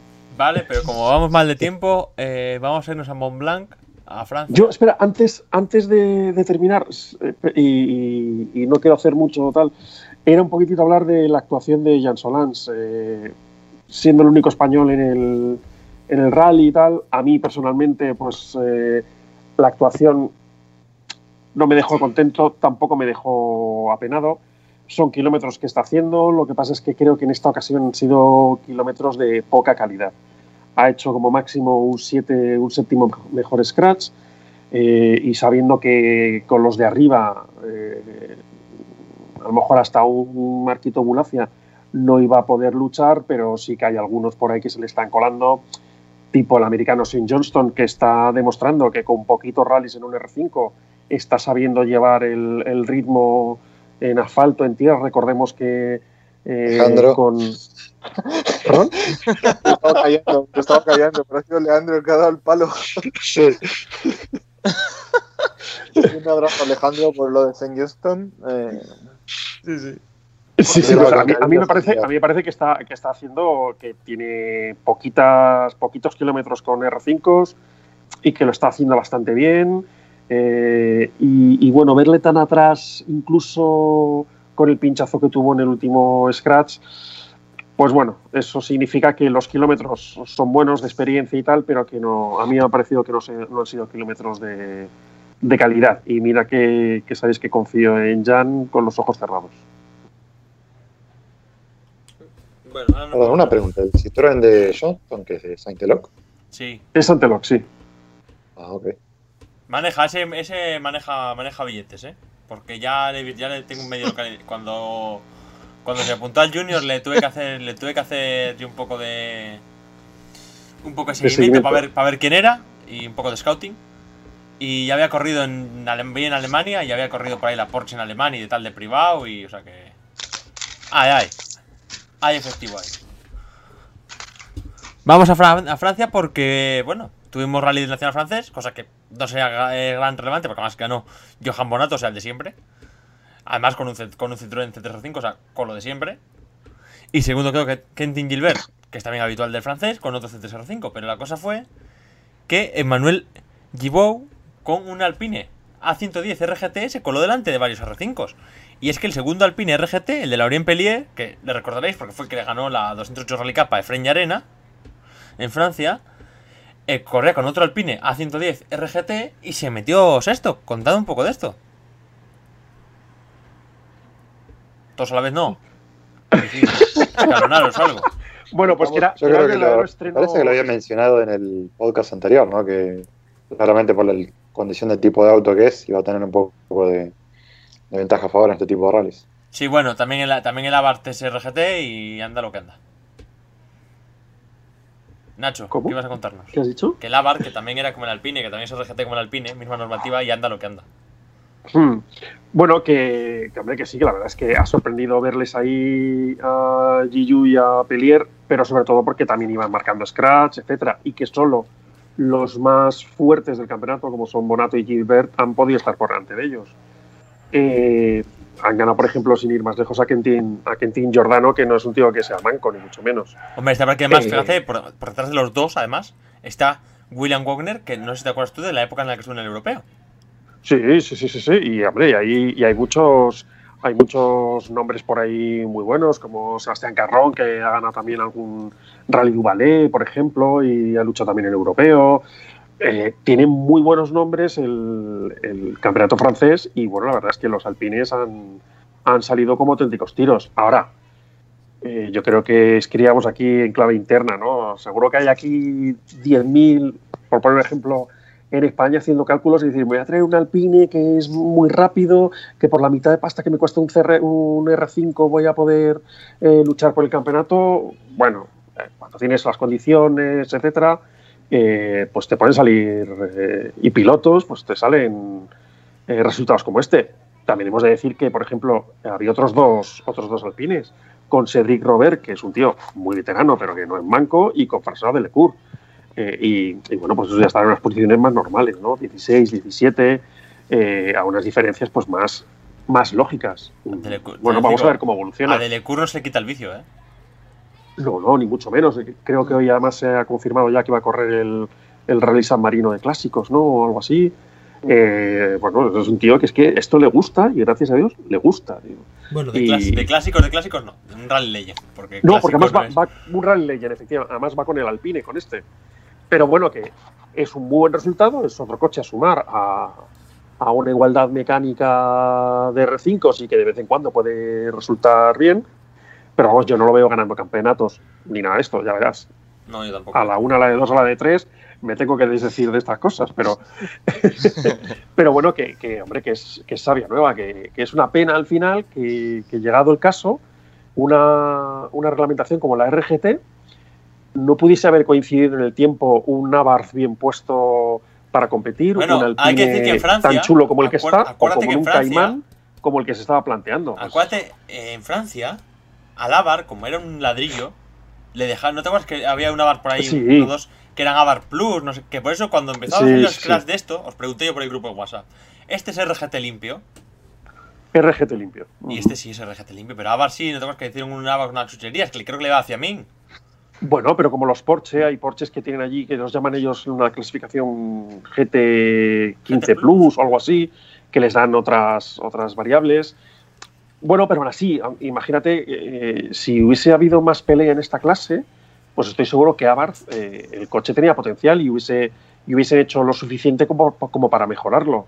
Y si hubiese salido el proyecto del Caimán, pues es una pena, pero los miembros estaban y, y ahora pues cada uno ha ido luchando en solitario, sin, sin prácticamente chicha, y las únicas alegrías que nos puede dar es, joder, qué bonitos son por carretera, cómo suenan, eh, de vez en cuando algún tiempazo, algún rally muy bueno, pero poco más. Oye, a mí me gustaría ver seis alpines, cuatro Avar y cinco Caimanes en, de- rally. Eso sería Yo lo de que el Avar es bonito discrepo bastante. El Caimán, es- el, el Caimán sí, y este también es muy bonito, el Avar. ¿Mm? El, este, el Alpine es muy bonito, pero el Avar bonito, bonito tampoco es, ¿eh?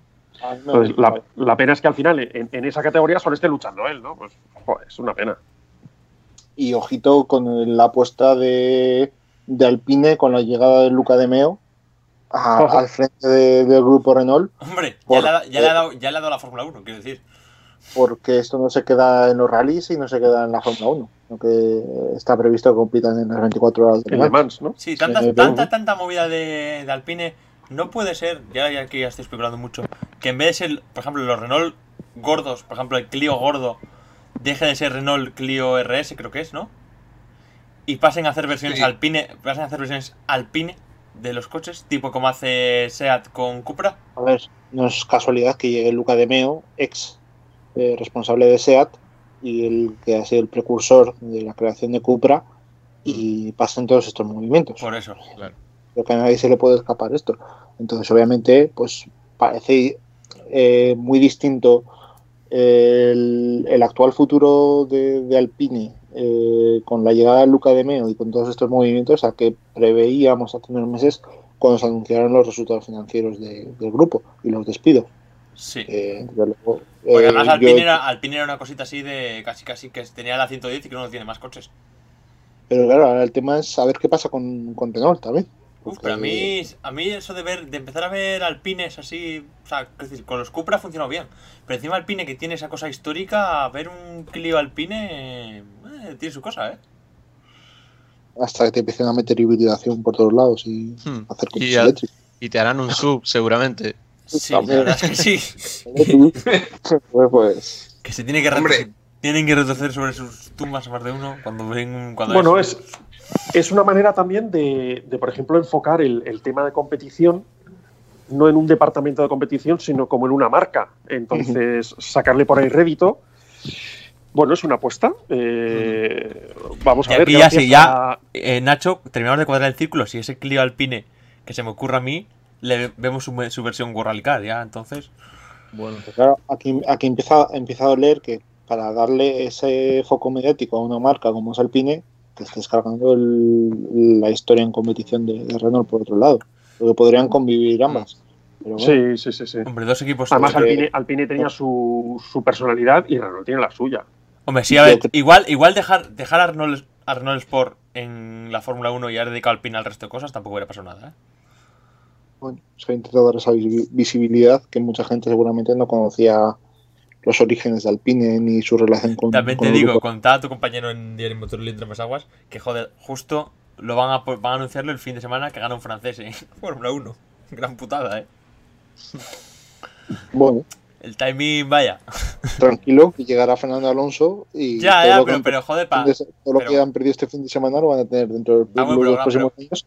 Gran Y puta. Si Fernando Alonso encima corre con ellos en las 24 horas de Le Mans, lo van a duplicar, lo van a... Ya, pero justo Iván, Iván, pero fíjate que si ya anunciado, si hubiera anunciado un A fin de semana el que gana Hamilton.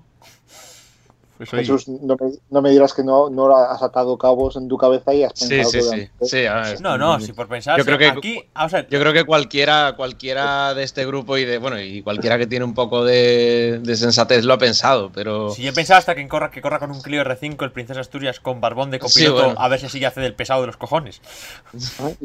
Ya ves lo, ya ves lo que nos dijo Cohete, no, no descartemos nada. Sí, y que, y que, y que el copy no se subía también, nos dijo. Ni con él ni con Sí, Aspas. también. Pues que siente una barbona, a ver qué pasa. Bueno, me vas a hablar un poco de. Os voy a contar una cosita, nada, simplemente. Nada, cinco minutines. Que estuvo Dani Soto por Rudagüera corriendo con un. Con un evento R5 en los de Terra Training. Por esto, vino una segunda unidad en manos de Lujua. Que la pintó en un gris oscuro, que si la veis por ahí, un gris oscuro con luego con sus letras, con Lujua y tal.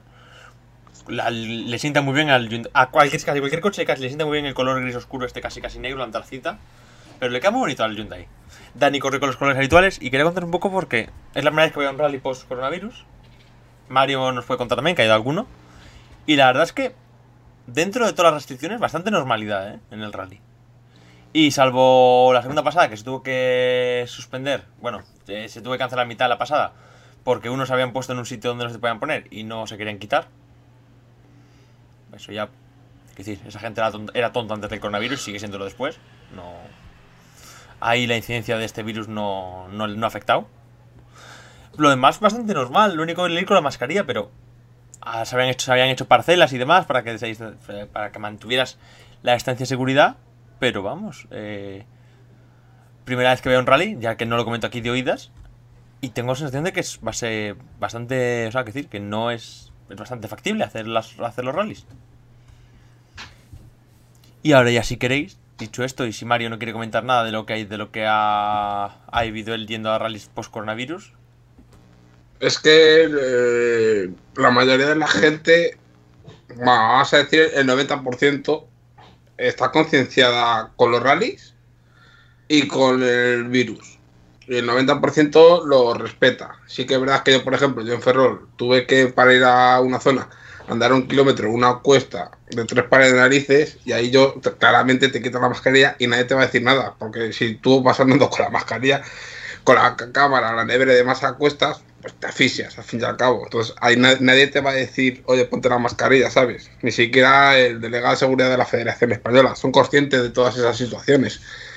Pero una vez que estás ya situado en tramo, a ver, es no sé en qué zonas estuviste, Alejandro, pero si estuviste, si estuviste en alguna zona, por ejemplo en el rasante, donde ahí siempre se va a acumular muchas personas, es muy complicado mantener el metro y medio de Sí, separación. pero más o menos, pero como nadie se quita la mascarilla y demás, bien, lo vi bastante, qué decir.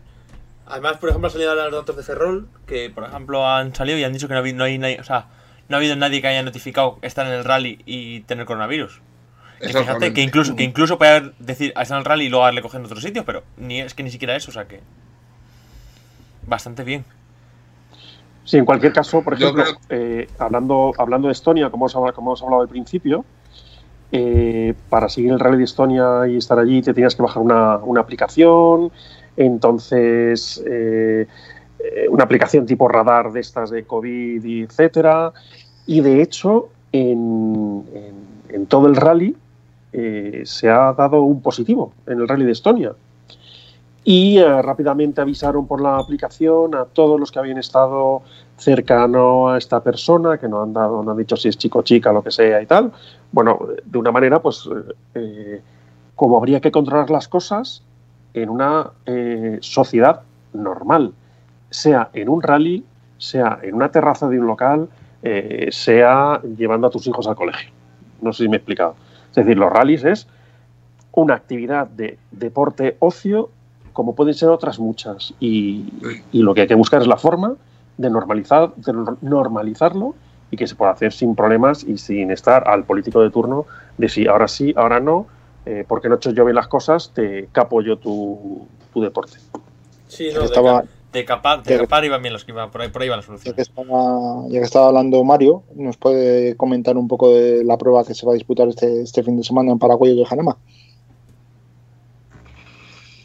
Pues este domingo vuelve en la Tierra Madrid. eh, debuta Escudería Centro, que va a ser también la organizadora de la prueba final del Nacional de Tierra. eh, eh, en un tramo que será de unos 10 kilómetros, muy variado. El tramo, porque mi compañero lo grabó para el organizador para que lo- para mañana pasárselo a los, bueno, mañana no, el sábado, pasárselo a los pilotos para que ellos también lo, lo vean como es lo normal en estos casos con los tramos secretos. Es un tramo muy bonito, eh, tiene sus partes rápidas, sus partes lentas y tiene una parte del tramo en la cual puedes ver dos o tres zonas muy seguidas. Con la novedad de que viene Pepe López con un N5, como pilotado por su pareja, en el cual la participación de Pepe se fraguó justamente en la grabación de mi compañero estaba hablando con el organizador, que se- tiene muy buena relación, y le, di, y le comento, joder, pues puedes traer algún algún top de España para, para el tramo este de que vas a hacer el domingo que viene. Y dice, espera. Y, y le comentó que estaba en contacto con, con Rozada, con el copiloto de Pepe López. Bueno, que ha estado, que ha estado por aquí es muy buena gente. ¿Cómo? Que ha estado por aquí Rozada en el Eso. programa. Y es buena gente, hombre, ya le conocemos por aquí. Un, un crack y un auténtico seguidor del programa. No, y es decir, y un, quema- y un quemado de las carreras de cojones. Y le estuvo calentando y al final le dice, mira, mejor contigo unas cervezas a, a- a que no traes a nadie. Y casualmente, eso fue el lunes, pues el martes ya por la mañana no- nos confirmó el organizador que venía Pepe López con un N5. Así que a mi compañero le toca pagar unas cervezas. Uh, qué, bien, qué bien van a sentar ese. ¿eh? No, no, no, sí. Y, a ver, la lista de inscritos es bastante buena. O sea, yo sigo diciendo que este año en Madrid no dices, joder, es que para ver esto me quedo en casa o me voy a ver otro rally. No, este año eh, estás en Madrid y dices tú, joder, quiero ver el regional. ¿Tú no tienes Pues, esa sensación, Mario, de que todo va muy bien para ser Madrid? ¿De que en algún momento va a pasar algo malo? Mm, yo creo que aquí, a, a ver, en, en verano tuvimos ya dos pruebas. Una bastante golosa porque tenemos una lista de inscritos de 90.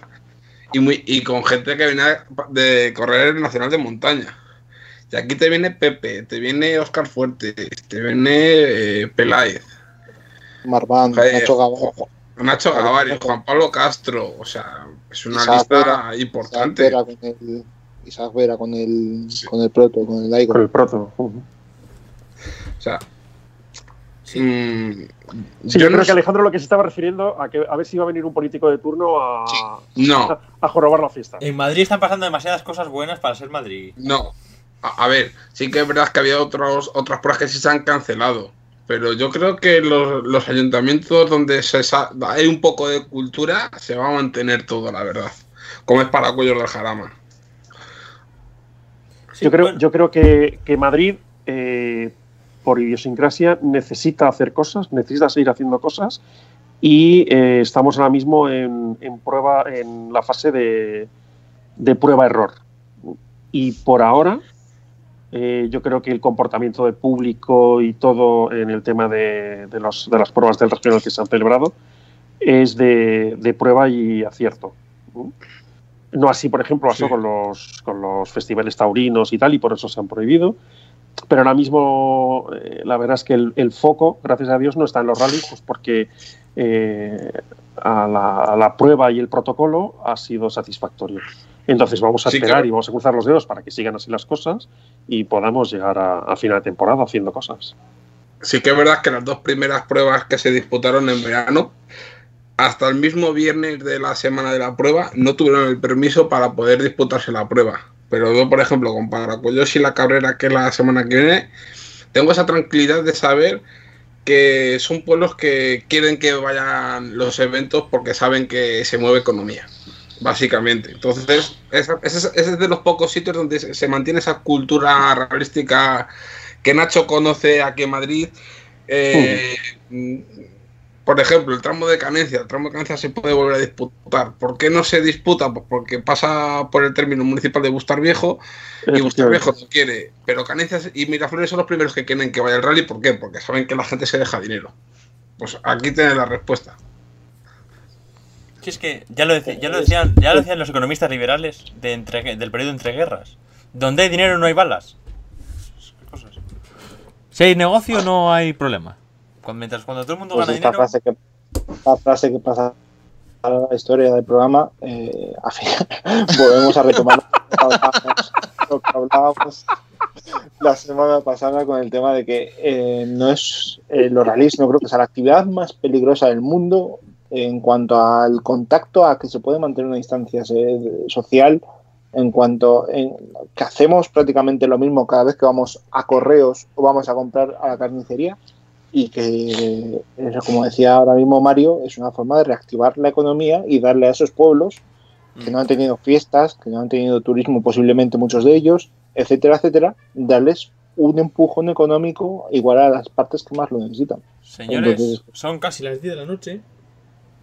Y todavía me queda preguntarle a Leandro, porque le he visto esta tarde comentar que ya hay recorrido de IPRES. Sí, sí, sí. Se lanzó hace pocas horas el, recorrido de IPRES con, que son 23 pruebas especiales y 280 kilómetros cronometrados, 89 creo que son.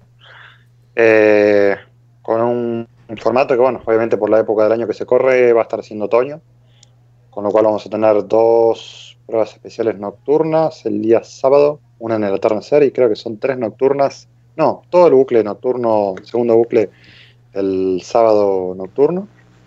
Eh, dos pruebas especiales en Espada Francorchamps, con diferencia de, kilometraje una de otra. Probablemente una tenga eh, variantes en el recorrido. Todavía no he visto el mapa, eh, pero es muy probable. Quizás que añada parte del circuito por donde va a estar también compitiendo el Mundial de Rallycross ese mismo fin de semana. De hecho, ya eh, comentaron los organizadores que van a compartir el mismo podio.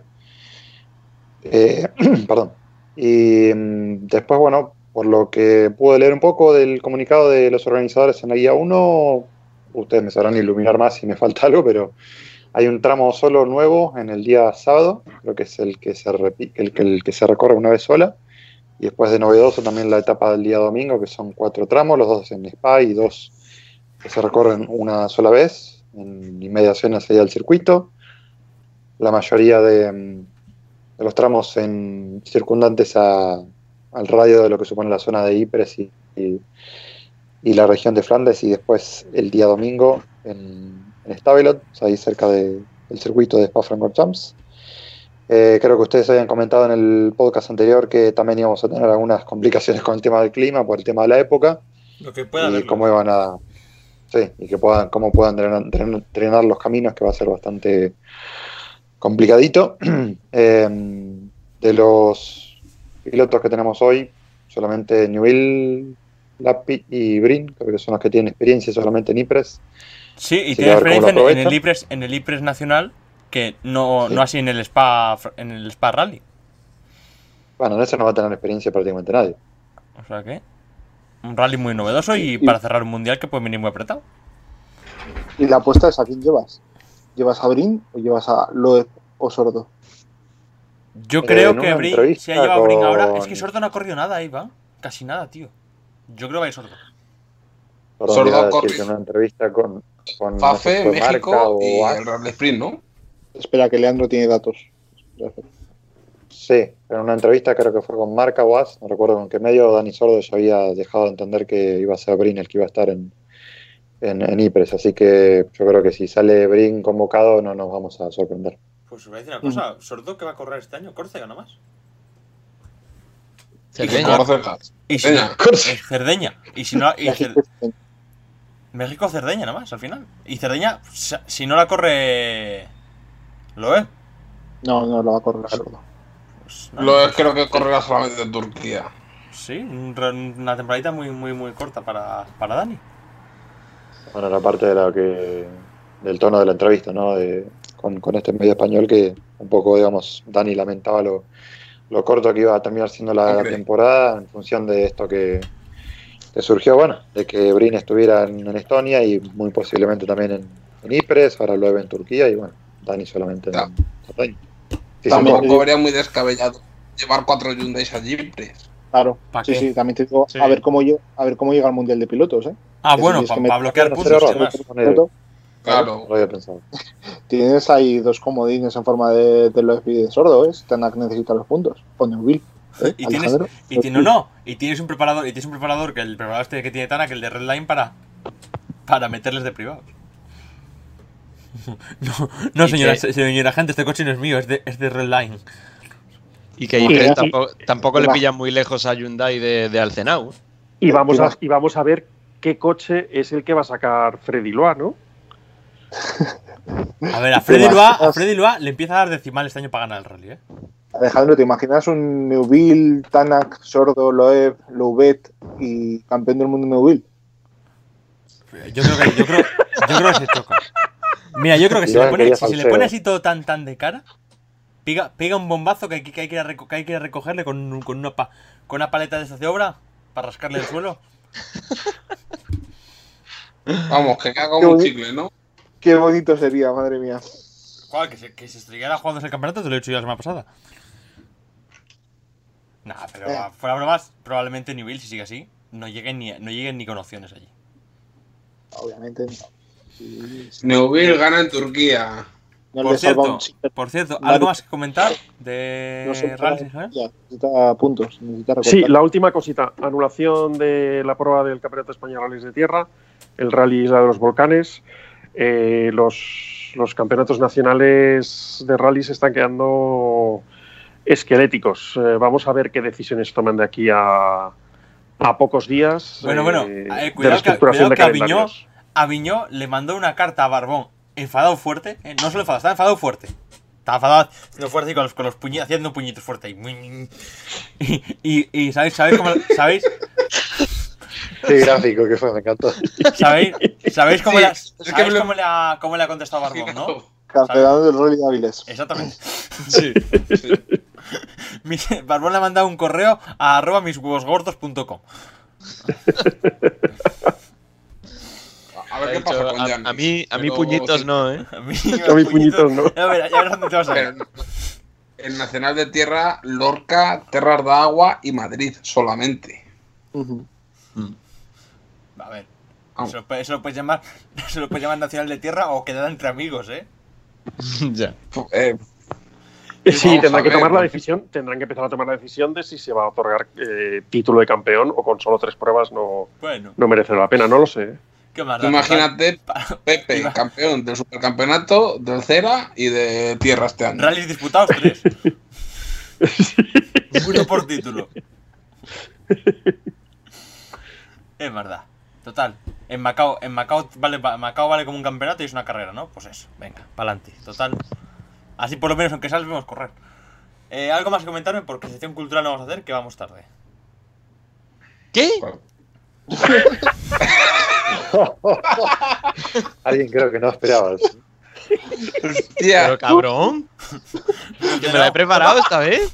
Todas las semanas esperando este momento. De hecho, Ahora es que venía mi visto momento de 17 series y protagonismo. no visto el rally de, de Estonia. tío. Nada, Eh, fuera, tienes algo más, venga, va, algo más que comentar, sí o no, que me quiero a cenar. Pero, pero No tío, por que, mi me- parte. que- que esta vez me la he preparado, cabrón. Ya, y antes, Pues, iba- y antes iba le dejado con la palabra en la boca, pero es lo que es. Referencia le dejamos que haga su, su recomendación. No, a güey, era una mierda, o sea, que paso de que recomiende nada. A- Alejandro, Alejandro, vete a cenar y continuamos con el programa y luego lo cortas tú, ¿vale? Claro, porque tengo que editar. Alejandro, te vas a ganar. Muy buen man. te vas a ganar una carta de puñitos de De Jesús. ¿eh? puñitos. ¿eh? Ya sabe, ya sabe, ya sabe que a qué robaba. Ay. Bueno, yo, yo os propongo una cosa para unas próximas fechas, en cuanto tengamos así un pequeño paroncito de rallies. Eh, temas elecciones de la Federación Española de Automovilismo. ¿Se presenta alguien contra, contra Viñó? Eh, sí, ¿Es asturiano? No, es el de Aragón, que no sé cómo se llama ahora mismo. Joder, ¿Que pensé. Chegoyen era? No, eh, no lo sé, eh, pero estoy detrás ahí del tema y tal, y, y bueno, me gustaría hablar con un par de personas a ver si, si nos pueden contar cuáles son sus proyectos y sus cosas. Gran, y, gran putada, gran putada que no se presente Bar- Barbón a la federación ya, para terminar de amarcarle el, el año a, a Viñó. Y también, y también, estas son cosas como poco agradables, pero habrá que explicar también cómo se hacen las, elecciones a la Federación Española no, no, y tal. no, no, no, no, es un coñazo y mucho cuidado. Es algo rápido. Yo os lo resumiré en algo rapidito para que todos lo entendáis y para que todos entendamos también muchas veces el por qué siempre decimos que esto de las federaciones deportivas muchas veces es, es- son votos cautivos y, y- y aquí, aquí no se puede decir eso de tenéis lo que votáis. No. No, no, no, ¿Vale? no es muy, la federación es un coñazo mucho cuidado.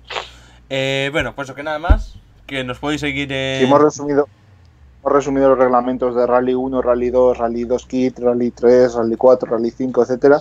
Eh, te lo resume Nacho también, ¿eh? Ya, pero, quiero decir, pero los reglamentos por lo menos tienen una cosa interesante de coches y demás. Esto es que no, no son ni rallies, tío. Esto es, esto es política asqueroso. Bueno, pero es que- Pero muchas veces, muchas veces hay que, hay que saber estas cosas y Política y deporte van de la mano. A mí, a mí si Eh, me quieres explicar esto, me lo tienes que explicar como los santos, ¿eh? O sea, insultando a alguien y demás para, animar la cosa. Política de la que depende el futuro de, de los rallies en buena parte. Que sí, que tengo hambre. Es que ya lo hablaremos, de verdad. Bueno, pues entonces la- el próximo programa, doble recomendación Sí, eh, 50. cultural. No, no, yo- yo, yo recomiendo hoy, Alejandro, tú me dejas a mí mi minutito y ya está. venga. No, a ver, re- recuerdo que creo que fue la última vez que, que yo estuve aquí en el programa, hace un par de semanas o algo así, que, que os hablé de, de los, de los inicios oscuros de, de Peter Jackson, que es un tío ahora muy conocido por el tema del Señor de los Anillos y eso, pero, pero tuvo su pasado oscuro, ¿no? Y aparte de la película que os recomendé, pues hay un pasado un poquito más oscuro.